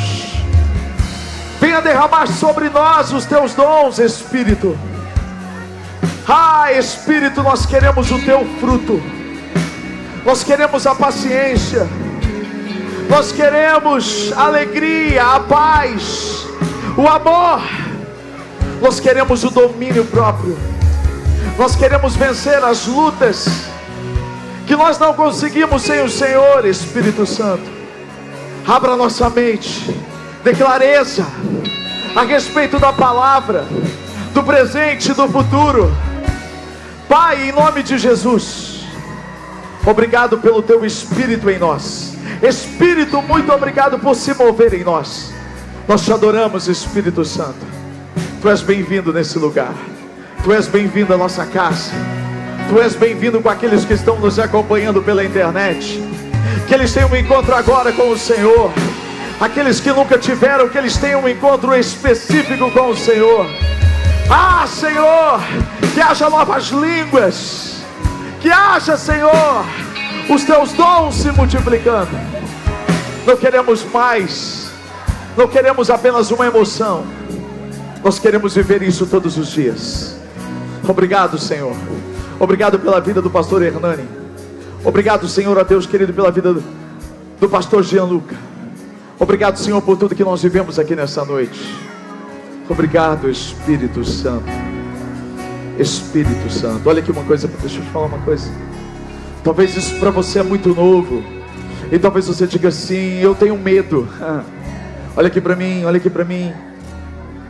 Deus não nos deu um espírito de medo, mas Ele nos deu um espírito de ousadia, de poder, de amor e de equilíbrio emocional. O Espírito Santo, Ele quer ajudar você, escuta aqui, a vencer guerras. Tem guerras que nós não conseguimos vencer sozinhos. Eu quero fazer uma oração específica agora. Às vezes você acha que o Espírito se resume ao que nós estamos vivendo aqui, mas é muito mais do que isso. E o Espírito Santo é quem nos ajuda a vencer lutas que nós não conseguimos vencer sozinhos. Eu quero que você, que por acaso está lutando contra algo que você não está conseguindo vencer, seja um vício, seja algo que você não está conseguindo vencer. A sua mente já foi dominada pelo, pela palavra, você já recebeu a palavra, mas você tem vergonha de dizer assim: Senhor, eu não consegui vencer isso ainda, eu não consegui vencer, Senhor. Deus está falando comigo sobre pessoas que ainda fumam, Deus está falando comigo sobre pessoas com problema na sexualidade. Deus está falando comigo sobre pessoas que têm problemas com bebidas. E você está sendo acusado pelo diabo, porque você não tem conseguido vencer com a sua própria força. Mas esse mesmo Espírito que nos batiza, esse mesmo Espírito que derrama os melhores dons sobre nós, Ele é quem vai fazer você vencer essa batalha. Eu quero que você que enfrenta uma luta, ou você que está aqui hoje e queria que alguém da sua casa tivesse aqui, não está. Drogas, problemas sérios que você não consegue vencer, pessoas que já foram para a, as casas de recuperação, saíram, entraram de novo, saíram, entraram de novo e nunca venceram. Hoje é noite de vencer. Eu queria que só que você representasse essas pessoas, se você mesmo, você vai levantar sua mão e vai dizer: Sou eu, ou eu tenho alguém na minha casa que precisa dessa oração. Isso, levanta a sua mão. Levanta a mão. Seja qual for o problema, seja qual for a sua batalha. Talvez você tenha vergonha de dizer para as pessoas. Eu quero que você levante a sua mão. É o Espírito Santo que vai te ajudar. Feche os seus olhos, você que está com a sua mão levantada, em nome de Jesus. Espírito Santo, nós não podemos vencer nenhuma batalha sem o Senhor. Eu quero agora, Senhor, liberar sobre a vida dessas pessoas a unção do Senhor, Espírito Santo, a força imbatível que só o Senhor pode dar. Deus, em nome de Jesus, liberta essas pessoas agora de todo vício, de toda compulsão, em nome de Jesus de tudo aquilo que eles têm tentado vencer, mas não têm conseguido, e têm sido bombardeados pela culpa, bombardeados pelo diabo.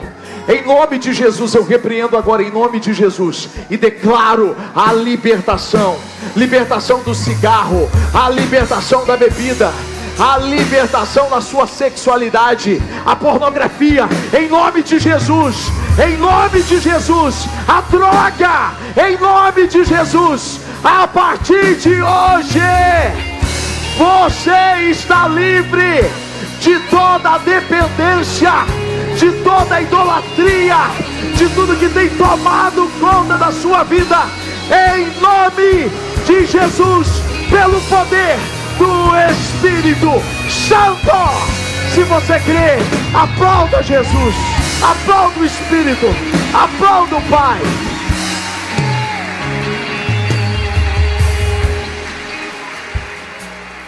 Que a graça de Jesus Cristo, o Filho amado, o amor de Deus o Pai, e a comunhão com o Espírito Santo, seja com você, com a sua casa, com a sua família, hoje e para todo sempre. Amém. Amém. Os livros estão aqui, ó, na direita e na esquerda, dos dois lados. Deus abençoe pastor Hernani, Deus abençoe pastor pastor Gianluca. Vão com Deus até domingo em nome de Jesus.